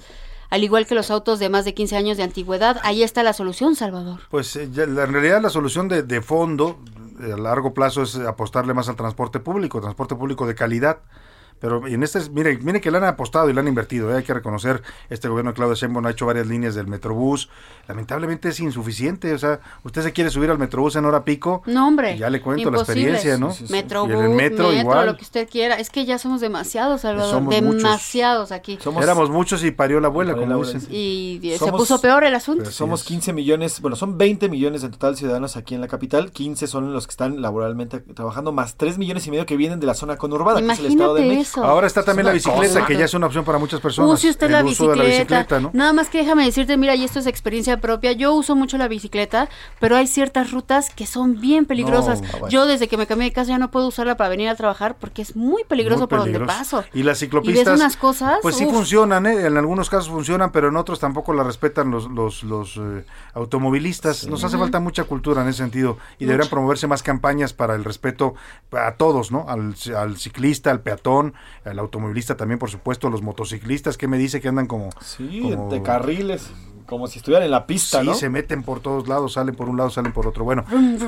Vámonos al Rapi- Twitter. Rapidísimo, hablando de funcionarios, les cuento, ¿se acuerdan que aquí platicamos de este, eh, vaya, de este reglamento que prohibía en la consejería jurídica usar piercings, eh, mostrar tatuajes Sí, sí, y sí, todo? sí, ¿Se sí. acuerdan que platicamos de Sí. eso? Bueno, pues hay un anuncio. En este momento, el director general, calientito, ¿eh? el director general de la defensa jurídica de la presidencia de la República, Miguel Ángel Martínez Lara, fue despedido por autorizar un código que ordenaba a los trabajadores no mostrar tatuajes, piercings ni opinar sobre el presidente Andrés Manuel López Obrador en redes sociales. O sea, sí Ya lo quiso aplicar, sí lo quiso aplicar y lo corrieron. Exactamente, el señor se llama Miguel Ángel Martínez, eh, él es director o era director general de defensa jurídica de la presidencia de la República. Bueno, pues ahí está, ya lo había Sí, rechazado el vocero presidencial Jesús Ujú. Ramírez Cuevas, dijo que ese código no existía. Pues sí bueno, en realidad sí existía porque circuló, pero decía que no era válido y que no se iba a aplicar, ¿no? Exactamente. Parece que fue una ocurrencia de la nueva consejera jurídica, esta señora Estela. Estela, ahorita me acuerdo. Es tan trascendente que ni nos- su nombre nos hemos aprendido, ¿no? Exactamente. Bueno,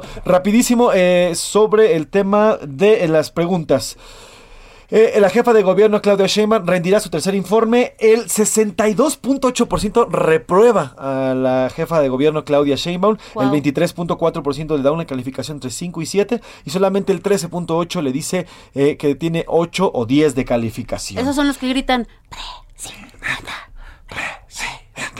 También tiene sus seguidores, Sí, ¿eh? claro, muchos, claro. Tiene sus críticos, por supuesto. Ante el aumento de los accidentes, mira, eso me da gusto. El 70% opina que está bien este, este, este programa de Conduce sin alcohol, el alcoholímetro. El 70% dice que sí funciona, mientras el 32% dice que no, que no sirve. Y sobre el tema de la señora Liz Vilchis y... Y el, pre- y el presidente, y la defensa del presidente. Exactamente. ¿qué dicen? Bueno, pues el 68% dice que ambos tienen que tener las, las dos cosas. Los tanto- funcionarios honestos y capaces. Exactamente, el 2.1 dice. La honestidad está por abajo y el 30.6 conocimiento y experiencia. Ahí está. Fíjate, así que buscan un equilibrio los... Pues los muy bien, vámonos rápidamente al cotorreo informativo en este miércoles. Ya llegó la hora. ¿La hora de qué? La hora del cotorreo informativo. Empezamos contigo, José Luis Sánchez. Antes de empezar, quiero que escuchemos esto, porfa. La boa, Venga, la boa, a bailar. la ¿Quién no ha bailado esta en una boda, en, Sí. en una posada? Aquí es cuando los borrachos intentan hacer el trago de la boa poniéndose todo el vaso dentro de la boca. ¿No han visto? Mientras- En la vida he hecho eso. Priscila, ¿En serio? Lo bueno es que ¿qué? no tomas. ¿A qué antros vas, Priscila? Cuéntanos. Por ser sobria, me ha tocado ver no saben cuántas ¿El trago de la boa del se borracho. llama? Se llama el trago de la boa, No, toman bueno. un vaso, abre, o sea, lo ¿Abren meten toda en la la boca? abren toda la boca y entonces le hacen así, el trago de la ¡Qué boa. barbaridad! No, bueno, es- Tengo que salir más con Priscila Reyes. Ni en mis mejores fiestas universitarias hice eso. Pero bueno, oigan, les platico porque esto no es una boa en realidad, pero sí era una serpiente. Y es que ayer por la tarde noche, en el Senado de la República, pues postearon unas imágenes muy ellos presumiendo Su nuevo de árbol de Navidad, el cual pusieron pues en el patio del federalismo ahí en el Senado de la República. Pero este árbol no era un árbol común y corriente. Desde la punta, que había una especie de pirámide, bajaba una serpiente. Una serpiente emplumada, un, Un quetzalcóatl. quetzalcóatl en un árbol de En Navidad. un O árbol de Navidad. según la región O en la que te Kukulcán, si usted es de encuentres. la cultura maya. También. Exactamente. Bueno, pues esta idea es de la joven Marta Soto, una diseñadora que se le ocurrió crear este árbol muy azteca, muy azteca, e inmediatamente fue criticado, ¿cómo no? Porque además no solamente está en total este, discrepancia con lo que es un árbol de Navidad normal, sino porque además la verdad es que estaba bastante feito, Bastante, bastante, mal fea la hecho. serpiente, ¿no? Exactamente. Creo que estaba más bonita la de, la La de la Evelyn, S- Evelyn de Salgado. ¿no? Exactamente. Pero además, mira esto de poner a Quetzalcóatl como que no macha una tradición No. con otra, ¿no? Está muy bien la defensa de lo prehispánico, nada que ver, con la- nada que ver. un árbol de Navidad que es totalmente sajón. Esferas O sea, de corazones sacrificados, ¿por qué no poner? ah, exactamente, ya que andamos en eso, ¿verdad? Piernas todo. humanas ahí como los, los sacrificios ¿Qué sigue? ¿A. San Valentín poniéndole penacho? ¿O, qué? O sea, los- mira, me recordaron a un presi- expresidente de la República, Pascual Ortiz Rubio, 1930. El señor publicó un decreto en el que dijo, señores, se acabó el culto a Santa Claus en este país. A partir de ahora, el encargado de dar los juguetes a los niños va a ser Quetzalcoatl. Ah, y sí. cómo no, se hizo su evento en el Zócalo, si le recuerda a alguien, son las coincidencias, puso pirámides en el Zócalo y apareció Quetzalcoatl, un hombre Amiguitos. barbado. Amiguitos, vengo con ¿Cómo sus regalos. Y les dio regalos a Bueno, los niños. Tras las Claro, fue una ocurrencia que duró Claro. una temporada. Una. Navidad tras la ocurrencia quitaron el árbol, naturalmente lo mandaron Pues quitar. sí, pues sí, la pues diseñadora sí. Marta Bueno. Soto no, se- no dijo por qué. Yo te doy mi bueno. cotorreo después, Salvador, porque tenemos un invitado. Invitado especial. aquí en la cabina de lujo y además buen amigo.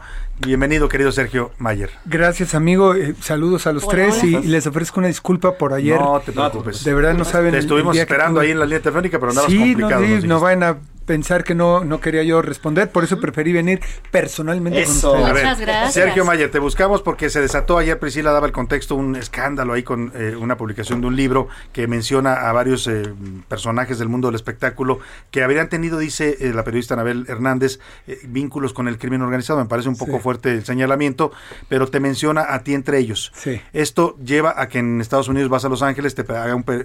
perdón. A la Expo Compositores en Los Sí, Ángeles, Iba a California. decir periodista, pero no. No, no, Sí. perdón, no le queda. le Eh, mira, él se llama, él se hace llamar actor, periodista, ganador de Emmys incluso, etcétera, Creador etcétera, etcétera, pero bueno, creador internet. de Es una contenido. cosa rara, es una cosa rara, pero bueno. Javier Seriani. Javier Seriani te, te, te increpa, te, te provoca, quiere que le contestes a fuerzas este tema del libro de Anabel Hernández y tú terminas eh, señalándolo.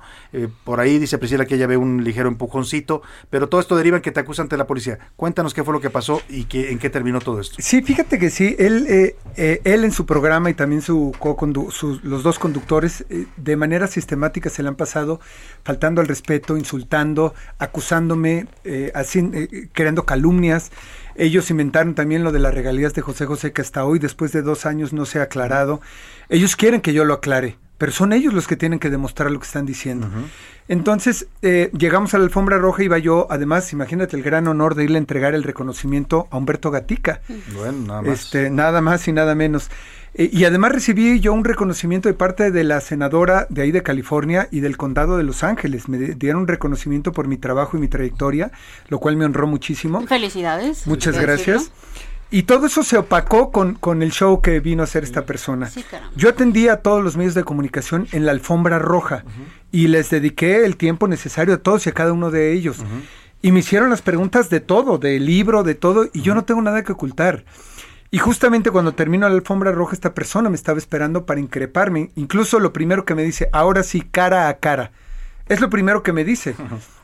Este, Retador absolutamente. retador ¿no? completamente. Sí, sí, sí, lo sí, primero sí. que me dice ahora sí cara a cara. Ya, y yo sigo caminando. Y dos o tres veces me toca la espalda buscándome. Y, y Sergio, y Sergio. Y me toca. Eso, eso. Claro. Yo- aquí, aquí- aquí es donde yo quiero hacer una pausa y lo quiero aclarar mucho. Nadie tiene el derecho de llegar y tocarte No. para seas Bajo seas o no seas periodista, ¿no? O sea, como por qué llegas y me tocas con, con el una- dedo para Es una Invasión. Claro. Sí, sí. Ah, y, y está, eh, eso es un delito eh, en Estados Unidos, especialmente en California, y por eso él se agarró de lo que sigue de a continuación. Pero él eh, eh, invadió mi espacio, no traía cubrebocas y se me acercaba y quería que yo le respondiera con un micrófono que parecía tolete, acercándomelo, este, lo cual pues Agresivo, pues. agresivo. Aunque, según él fue decente y elegante, pero ese no era el tema. El tema es que ya había antecedentes que le había faltado el respeto a mi mujer y a mí también en lo personal. Entonces yo quería alejarme de él y de y que mi mujer también se alejara porque de verdad ahí están los audios y los videos de cuando le faltó al respeto en otro programa. Eh, muy fuerte. Entonces llega un momento en que dice, eh, eh, no me quiere dar la cara, pero antes de eso él ya había dicho, a ver si el cobarde me da la cara. Que no está en un audio. Pero dije, no, yo no lo tomé lo personal, no es lo para mí. Y yo seguí, este, y llegó un momento cuando dijo, no me quiere dar la cara, lo confronté y le dije, te estoy dando la cara, aquí estoy, pero no te quiero Lo responder. señalas con el dedo, como sí, por supuesto, por supuesto, porque... Pero no lo tocas. No, pero es que aparte te lo están acosando, Claro. o sea, a ver, Sí, todos también somos humanos, claro. te están acosando, Acosando, llega un momento en que ya te molestas. Y ¿no? una persona que te había faltado el respeto Claro. con anterioridad. Y te persigue por toda la alfombra roja. Te sigue persiguiendo, Ya no era ni siquiera la alfombra roja. Él no iba en su calidad de entrevistador. Él dijo que él iba como, como Invitado, celebridad. Como celebridad. Y él dio Mm. entrevistas. Entonces yo no tenía ninguna obligación de responderle nada a él. Ah. Porque además, aunque hubiera ido en su calidad de entrevistador o de perio- pseudo de periodista, como él se hace llamar, yo no tenía ninguna obligación de responderle. Eh, y todavía me volteo, le doy la espalda y con el micrófono dos o tres veces me toca el hombro. Me toca el hombro y vuelve a decir, y, mi y- y él dice, estoy haciendo mi trabajo. Y mi mujer dice, basura. Y empieza a hablar de mi mujer y yo escucho que dice, la esposa de Sergio Mayer, basura. No. Me llamó basura. Me- entonces Claro, me te- molesté claro. muchísimo. Fue cuando le empiezo otra vez a decir que, que, que, que- que cuidado si habla de mi mujer. Y él sigue con su micrófono ahí. Este, evidentemente le pongo la mano para evitar que me fuera. Sentí que iba yo a ser agredido. Y en defensa propia no tienes ningún problema. Claro. Y resulta que le habló a la policía y dijo que me golpeó, me golpeó. Pues nunca lo golpeó.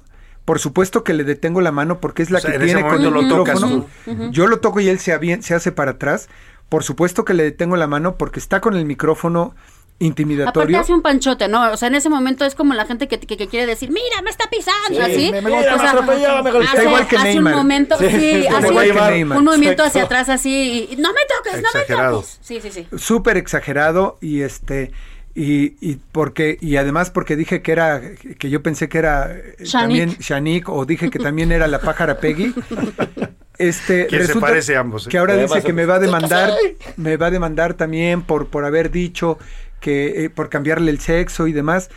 Y, y se le ha pasado diciendo que soy millonario, que tengo mucho poder y que él está lastimado y que su instrumento de trabajo, el micrófono y demás, lo que quiere es dinero, quiere extorsionarme Quiere sacarte quiere dinero. hacer Sí, sí. show para sacarme dinero, ir a corte y dice que me escondí en la cocina también. Yo fui, eh, yo sí estuve yo en la cocina del evento porque yo iba a entregar el premio. Entonces los organizadores me mandaron a hablar para yo estar en la parte de atrás Y entrar por ahí. y entrar Las por atrás. Y luego me dijeron que estaban los oficiales que querían hablar conmigo. La Dije, policía claro de que Los sí, Ángeles. sí. Bueno, vamos a ir a la pausa porque nos va a cortar la guillotina Sergio, pero vamos a regresar para terminar que nos- escuchar tu versión en todo en todo este asunto. Vamos a la pausa rápidamente y volvemos con más aquí en A la Una para usted.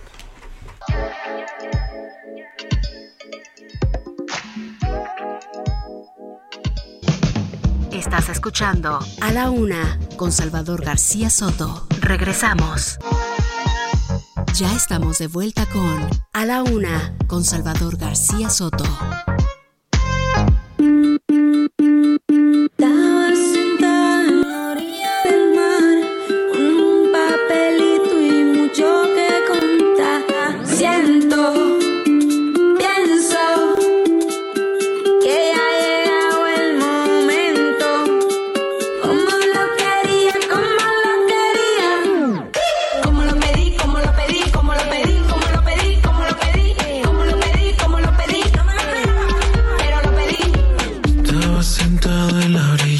Andas muy rítmica hoy, Priscila Reyes. Ah, sí, hay que bailar. intensos. Es miércoles, y es hora de bailar. Estamos escuchando otro éxito de 2021 de los colombianos Bomba Estéreo, pero aquí invitan a Leonel García. Ah, y está muy padre esa canción. La canción se llama Como lo pedí. Leonel García sí, también, muy me encanta. muy. Bueno, pues buen ritmo para este miércoles y seguimos conversando aquí en el estudio con Sergio Mayer, actor, productor, empresario, exdiputado federal.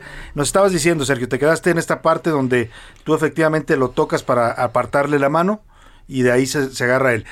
Decías, eh, te, te- te busca la policía al término del evento. Sí, fíjate que me llegaron a, me dijeron que si podía atenderlos, de verdad bien decentes. Por supuesto que los atendí y me dijeron que eh, él había dado su punto de vista y, y ahí está el video grabado cuando él está dando su versión.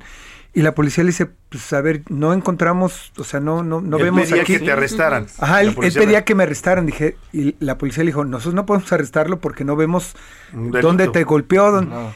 Eh, si tú quieres hacer un arresto ciudadano, lo puedes hacer. Eso es un derecho que tiene cualquier ciudadano. Y dijo, sí, un arresto ciudadano. Él pensó que me iban a detener. Me hacen un ticket y llega la policía y me dijo, señor Mayer, tenemos que entregarle este ticket donde si el juez determina que tiene que venir en marzo a corte, va a tener que venir. Este, y ya le pregunté por qué, me explicó y le dije, pero él también me tocó, ah, pues si tú también puedes hacer un arresto ciudadano. Ah, ok. Dijo, ¿tú quieres hacerlo? Sí. También y a él también le entregaron su ticket de arresto ciudadano donde va a tener que ir a comparecer y ahí nos vamos a confrontar. O sea, si esto sucede, entonces sería en marzo. En marzo. Si es que te cita el juez, porque el juez puede desestimar Sí, el asunto. claro. puede ver, Sí. pues esto es una payasada. Sí, por supuesto. pequeña, sí. Ahora, por cómo están las cosas y por todo el ruido, seguramente estaré allá en marzo, pero sí quiero estar presente, porque tenemos que dejar un presente. Y además, lo más grave de esto, eh, Salvador, es que él empieza a decir en un live, en su programa, ningún mexicano va a venir aquí a Eso. agredirnos. Con una, o sea, agrediendo a los Con mexicanos, racismo, ¿no? con racismo. A la Que Trump, él a la es Trump. argentino, o sea, agrediendo a los mexicanos, diciendo ningún mexicano va a venir aquí Ajá, por vienen a nuestro, nuestro país. Eso es lo que eso vienen es lo a que nuestro irrita. país cuando vienen de un Espérame, país si él tiene acento argentino. Es, y además este con violencia de género hacia la mujer hubo una reportera tanto a mi mujer y como a una a una reportera que dijo Sergio te ofrecemos una disculpa porque él no representa a nadie Claro, aquí gremio, Sí. sí, sí. bueno le dijo que era una gorda cara de cacahuate que era una no sé o sea con una agresión a la Como son sus reportera. programas, porque su programa Sí, se dedica básicamente a decir cosas feas de la pero gente. excitando a la violencia. Eso es lo que lo más grave de todo, porque yo voy y confronto, como mexicano, como latino, como lo que sea. Pero excitando a la violencia por ser mexicanos, excitando a la violencia de género, a las mujeres, este, y de una manera tan peyorativa expresándose de nosotros, que no podemos permitirlo, No. no podemos seguir permitiendo que siga pasando este tipo de acosos, de insultos. Si un juez desestima este caso, ¿har- ¿harías o llevarías a cabo otra acción? Eh, yo estoy viendo lo, lo- lo que procede en estos casos porque estoy juntando los elementos de todo lo que ha dicho. A mí no me baja de el diputable y el esto y el corrupto que Qué hasta manera hoy de conducirse con nadie. la gente, ¿eh? Yo siempre he dado la cara y, y no tengo duda que me quieren quieren desacreditar mi trabajo porque nadie hasta hoy Salvador y tú lo sabes nadie ha presentado un elemento una prueba de lo que han dicho y por eso siempre doy la cara y confronto. Pero a esta persona no le quería dar entrevistas por los antecedentes que tiene. Y estás en tu derecho, no estás obligado no a dar estás obligado a contestar. El mismo Sí. derecho que tiene el periodista de preguntar tiene el, el- el- el Ujú. personaje de no contestar o contestar Sí. si quiere. Ahora, está esta parte donde dices tú, él ya traía una, trae una racha en la que habla mucho de ti, mal de ti, Sí. de tu esposa, de su familia, hace aseveraciones duras y ofensivas. sistemáticamente insulta, ofende, calumnia y ahí están los elementos donde él constantemente el día de ayer sacó también toda una eh, de- hablando de la historia de la familia de mi mujer bastante agresivo. Entonces mi intención cuando yo lo vi fue alejar a mi mujer de esta persona porque él ya había se había expresado mal de ella. Yo no quería que mi mujer también viviera ese mal momento y él tuvo la osadía de llegar y tocarla. Cuando va a hacerme la entrevista y ahí está, él llega y estira la mano para tocarla para que voltemos. Entonces, esas son las cosas que ahora él se victimiza y además, dentro de todo, fui decente. Sí fui enérgico y levantando el dedo, pero fui muy decente, jamás le falté al respeto. No, ni- ni- no dije ni una sola agredes. Se te todo el tiempo molesto, y pero solamente le dije, te estoy dando la cara, te estoy dando la cara y deja de provocarme. Vaya, no fuiste Eduardo Yáñez que le... No, ojalá No, me que, pues, ojalá. él me comparó No, y ahora entiendo a ver, Eduardo también porque da dan ganas. O sea, el micrófono sí, claro, me hubiera sí, encantado. son Sí, llegan a calentarte calentarte calentarte y Ahora, calentarte. Pues ahí está el tema, vamos a estarlo siguiendo de cerca, Sergio, estaremos atentos a las acciones que emprendas y por supuesto apoyándote eh, y no permitiendo tampoco este tipo de abusos y, y- y de, de racismo que dices está promoviendo contra los mexicanos. Finalmente quiero preguntar muy brevemente, porque ya estamos, estamos con el tiempo encima, de lo que dice eh, Anabel Hernández en su libro. Ella afirma que tú tuviste vínculos con Edgar Valdés Villarreal, Villarreal la Barbie, que por ahí también tu esposa. Platícanos cuál es tu A versión ver, de esto. si quieres es un tema de semántica. Lo que ella afirma es que testigos le dijeron eso que acabas de decir. Ella no lo afirma. Entonces, eso de siempre los periodistas se, se escudan con sus sus fuentes, sus testigos. Entonces, ella afirma que tiene testigos que Le dicen eso. eso. A mí me parece que es un libro fantástico, eh, que puede llegar a ser incluso novela. Ella a eso se dedica a vender libros, me parece una gran, gran escritora y gran periodista, merece todo mi respeto. Pero una cosa es el trabajo de ella y otra cosa es la veracidad de las personas que le dan la información. Yo he confrontado siempre, eh, dice que a mí me unía con, con, esta persona las mujeres, el dinero y las fiestas. Llevo treinta y tantos años de carrera y nunca, nunca me han visto en una fiesta borracho con mujeres y, y rodeado y entonces, y a mi mujer, que es, bueno, la más aburrida, a las 11 de la noche ya está. Entonces, ese tipo de cosas, este, de hecho, hoy le hice una invitación y la invito nuevamente. Si quiere ella presentar su libro, yo puedo gestionar para que lo presente en Cámara de, de Diputados, hablar con el presidente de la comisión, uh -huh. porque me parece un libro fascinante. Y este, y siempre lo digo también, suponiendo sin conceder uh -huh. que yo hubiera tenido alguna relación o contacto con esta persona, pues no hay nada de ilegal. Yo no tendría nada por qué apenarme si no ni por qué esconderme. Nada indebido, pues no. Mientras no haga nada indebido. Y ella dentro del libro dice que él siempre me propuso hacer negocios y que yo siempre dije que no. Entonces, digo, híjole, qué raro, porque siempre buscan a gente con dinero, uh -huh. buscan a gente muy, a cantantes muy famosos como gruperos, uh -huh. o, o cantantes que quieren que estén cerca de ellos. Yo ni soy cantante, ni soy tan famoso, y tampoco tengo el cuerpo de unas de una vedette de una cantante famosa como para que me inviten a estar con ellos. Pues muy bien. Anabel, te agradezco mucho, querido Sergio, el haber estado aquí y darnos tu punto de vista sobre este tema. Gracias a usted. Muchas gracias. Muy buenas tardes a Sergio Mayer. Ahí está, escuchó usted su versión de ambos temas en los que se ha visto eh, eh, mencionado recientemente. Vamos a los deportes con el señor Oscar Mota. Buenas tardes.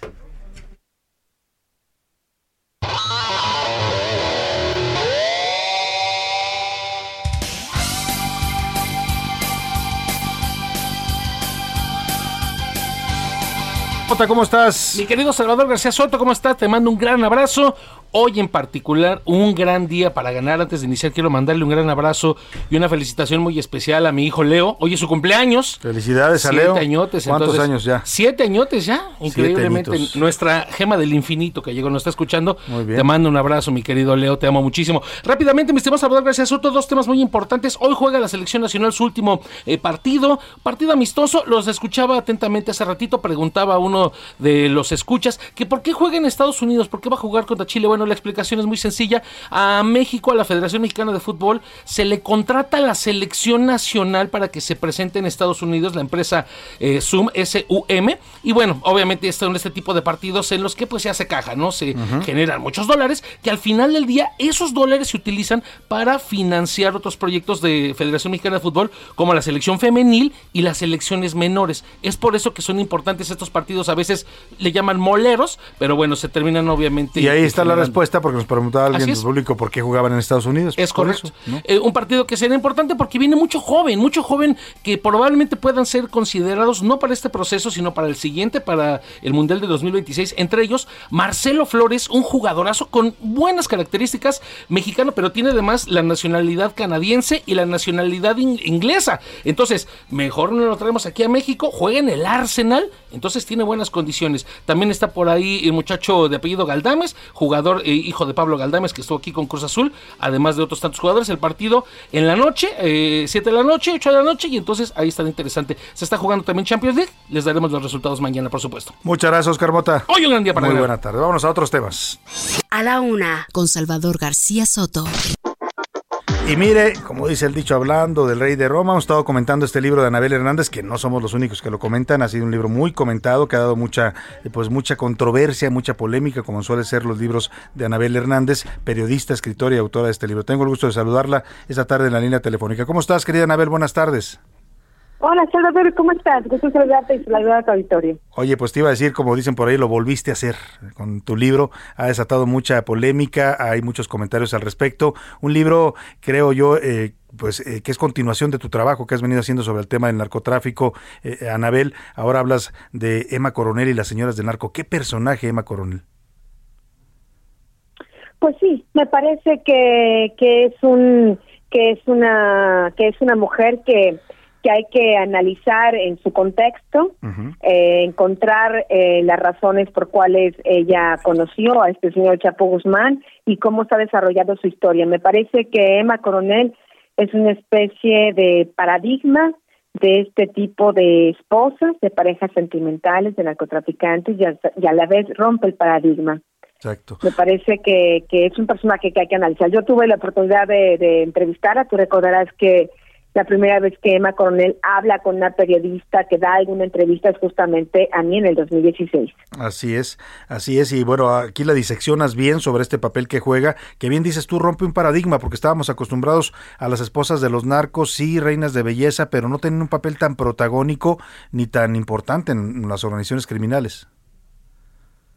No, yo creo que Emma Coronel tampoco tiene un papel realmente muy protagónico, pues, protagónico en, en, la, en la presencia, en la propaganda del, del, del señor Guzmán, me parece que sí. Y protagónico en las operaciones del cártel, evidentemente no. No, no te parece que tuviera esa función. No, no, no. ¿Y entonces por qué los estadounidenses No. la llevan a un juicio? Esa es, ese, ese es lo que rompe un poco el paradigma. Eso es una nueva visión.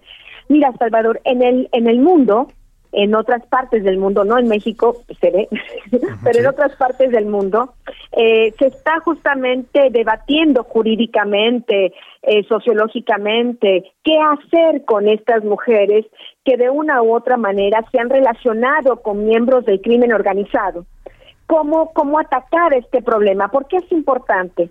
Porque las mujeres eh, eh, se han convertido, son un pilar muy importante en las dinámicas interpersonales dentro del núcleo del cártel, de los diferentes carteles, donde se reproduce ahí directamente el fenómeno criminal. Las mujeres que son madres, las mujeres que son hijas, las mujeres que son esposas, las mujeres que son amantes, amigos ocasionales. Entonces, es ahí estas mujeres las que con su apoyo, con su presencia, ayudan no solo a reproducir por desgracia, este sistema criminal, sino además se convierten en madres. Estos hombres procrean hijos con ellas y tú sabes que muchos de estos hijos están condenados a repetir el esquema criminal. Están los hijos del Chapo Guzmán, que me Así parece es. que, que es un ejemplo clarísimo, ¿no? Los chapitos. Así es. Mira, me quise concentrar en el tema de Emma Coronel, por- porque también hablas de las otras señoras del narco en este libro de Editorial Grijalbo, que déjeme decirles una investigación como todas las que realiza Anabel Hernández documentada, tiene testimonios, tiene expedientes, carpetas de investigación, eh, dan eh, certeza a lo que ella dice, los testimonios y todos estos documentos. Pero en una parte de tu libro, cuando hablas de las otras señores del narco y mencionas a personajes muy visibles en México, muchos de ellos de la farándula, ha desatado toda esta mm, polémica. Anabel, eh, eh, ¿te proponías esto al tocar el tema? ¿Sabías que iba a ser de carácter pues eh, polémico por los personajes de los que hablabas, evidentemente? Pues mira, pues mira, Salvador, la verdad es que eh, ya cuando alguien hace una interpretación del libro, pues ahora sí que el libro pertenece a la sociedad y la sociedad puede hacer las lecturas que pues que quiera hacer, Claro. quien compre el libro y lo lea. Es importante leer el libro, porque me parece que hay mucha desinformación y muchas cosas falsas que surgen alrededor del libro y sin siquiera asomarse, ¿no? Sí, sí. Por ejemplo, efectivamente, el libro está absolutamente sustentado en una serie de expedientes criminales. Yo tengo miles de fojas, ya expliqué ampliamente en la presentación que hice ahí en la FIL todo el sustento eh, documental, actas constitutivas de empresas, declaraciones ministeriales, eh, expedientes de la propia PGR, ahora Fiscalía General de la República, expedientes de que existen en Estados Unidos. Entonces realmente el libro está ahí documentado, están ahí y si tú lo ves, es importante decir que que que quien quiera ver este libro y leerlo desde un punto de vista simplista, minimalista, se equivoca. Quien está buscando esto no debe comprar ese libro. Es importante. Abandónenlo, no, no lo lean. No es para porque eso, no pues, está en el libro. No, Exacto. pero además no está. Sí, sí, lo han Si interpretado así, el ¿no? libro, Ujú. Pues sí, porque si tú ves el libro, hay un montón de personajes. Porque, ¿Por qué del libro? Hay mujeres. Cada capítulo hay mujeres totalmente de perfiles totalmente distintos y de profesiones distintas. Algunas de estas mujeres, por ejemplo, Cristina Montemayor, nació directamente, pues, no sé cómo decirlo de una manera, en una familia de narcos, con su padre ya, con un importante eh, empresario de Estados Unidos, que ya teniendo éxito en Estados Unidos, Carlos Montemayor, y es lo que poca gente, poca gente sabe en México, de ser un hombre exitoso, con una empresa muy exitosa en Estados Unidos, este hombre, cuando su hija es todavía una niña, se va al crimen organizado. Y es estando ahí en el crimen organizado con su hija adolescente que su hija conoce a la Barbie. Y este matrimonio entre Priscila Montemayor y la Barbie crea una alianza de negocios brutal, terrible hasta el final, con Carlos Montemayor. Entonces, eh, ¿qué es lo que, cuál es lo que quiere reflejar el libro? Una serie de fenómenos donde mujeres de México y de otras nacionalidades que, se- que se que se involucran con narcotraficantes de México tienen tantos perfiles que nos obliga como sociedad a cuestionarnos por qué estas mujeres entran a estos círculos. Mujeres que nacen ahí, mujeres que a lo mejor tienen, tienen otras profesiones que uno pensaría, ¿por qué una mujer de éxito? ¿Por qué mujeres que pareciera no necesitan estar ahí, están ahí? Es más bien un cuestionamiento social a cómo somos, primero. Y segundo, es un cuestionamiento principalmente para los hombres. ¿Tú, tú has leído el libro, Salvador? Sí, lo estoy leyendo, no lo he terminado, pero lo estoy leyendo y por eso decía, ¿En qué es- capítulo vas? Disculpa. voy en el segundo o tercer capítulo. Bueno, no, no, no, tienes que leer todo el libro porque te vas a dar cuenta que el principio, bueno, tú ya leíste el capítulo, el capítulo 1, Sí. entonces el, el capítulo 2 de Don Neto. Sí, Te darás cuenta que el principal cuestionamiento es para ellos. Sí, Ellos claro. en su relación con ellas. sí, o sea, tú, tú- donde las mujeres solo son un vehículo mío, un vehículo para contar cómo son ellos en estas relaciones interpersonales. Claro. ¿Cómo deben ser estos superhombres que nos quieren, que fingen ser? Son hombres llenos de inseguridades, machistas, violentos, incapaces ni siquiera de interactuar sanamente con las personas más cercanas. De eso trata el libro, un poco de esta psicología de los narcotraficantes en que prácticamente prácticamente nadie nadie ha explorado. Claro, y de un uso, o como dices tú, también de una, una- un trato que le dan a la mujer totalmente pues discriminatorio, a veces como objetos, como trofeos, lo mencionas tú a estas reinas de belleza que las presentan así. La verdad es que yo por eso te lo decía, creo que el libro no, no, no tiene esta intención que muchos le han dado de hacer escándalo en el medio de la farándula, de, de crear polémica, eh, y bueno, la verdad yo sí se lo recomiendo, lo que he leído hasta ahora y lo voy a terminar, por supuesto, eh, para platicar más ampliamente de él, eh, pero eh, sin duda es un libro que vale la pena leer, porque como todo trabajo periodístico de Anabel Hernández está sustentado en investigaciones, en documentos, en testimonios, así es que bueno, pues yo te felicito de verdad. Salvador, Anabel, dime. eh, yo no sé si tú lo piensas y Sí. quisiera compartir esto, este pensamiento contigo, esta reflexión. Sí.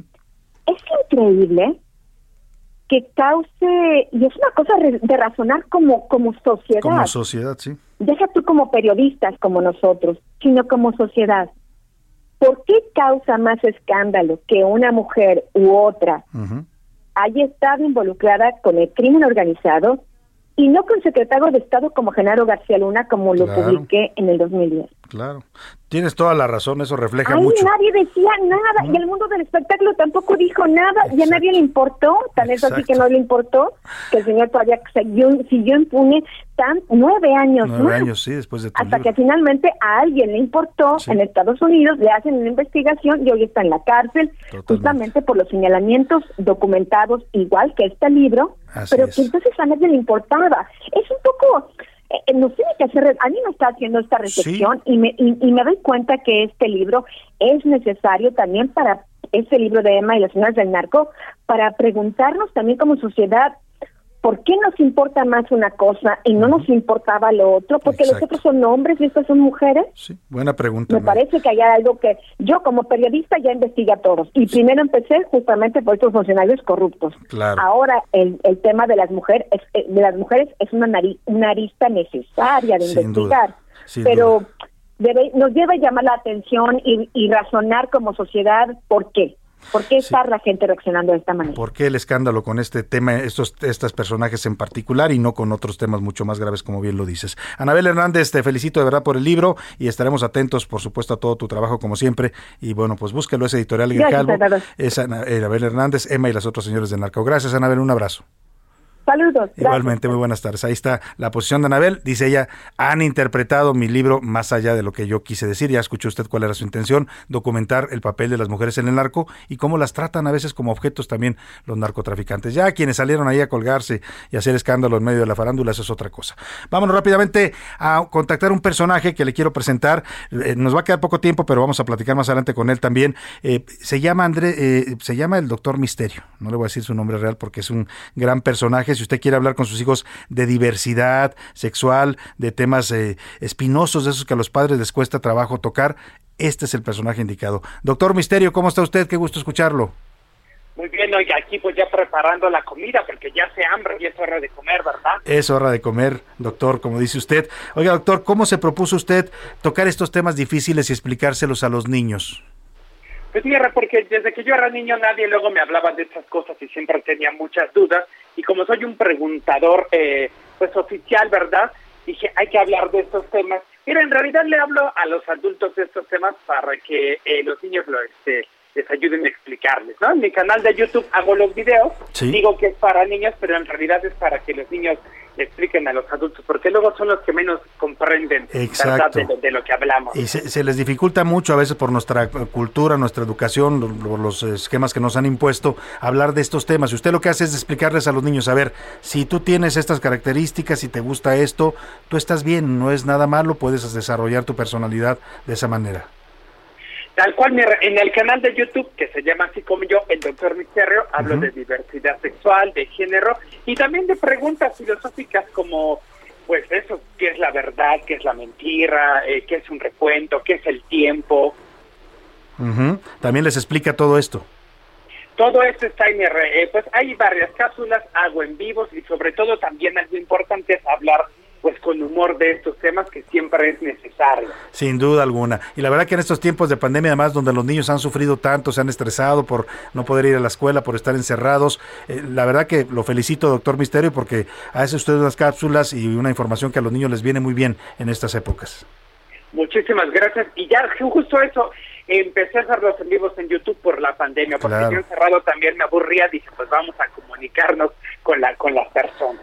Y ahora le voy a pedir, doctor Misterio, si me pasa por ahí, que sé que está a un lado de usted, a Andrés Carreño, que es un extraordinario actor, eh, eh, bueno, ¿qué, qué le puedo decir? Productor, eh, creativo, Dramaturgo. dramaturgo. ¿Me, me lo pasa, doctor? Sí, ahorita voy por. Ándele. Andrés, Andrés, venga.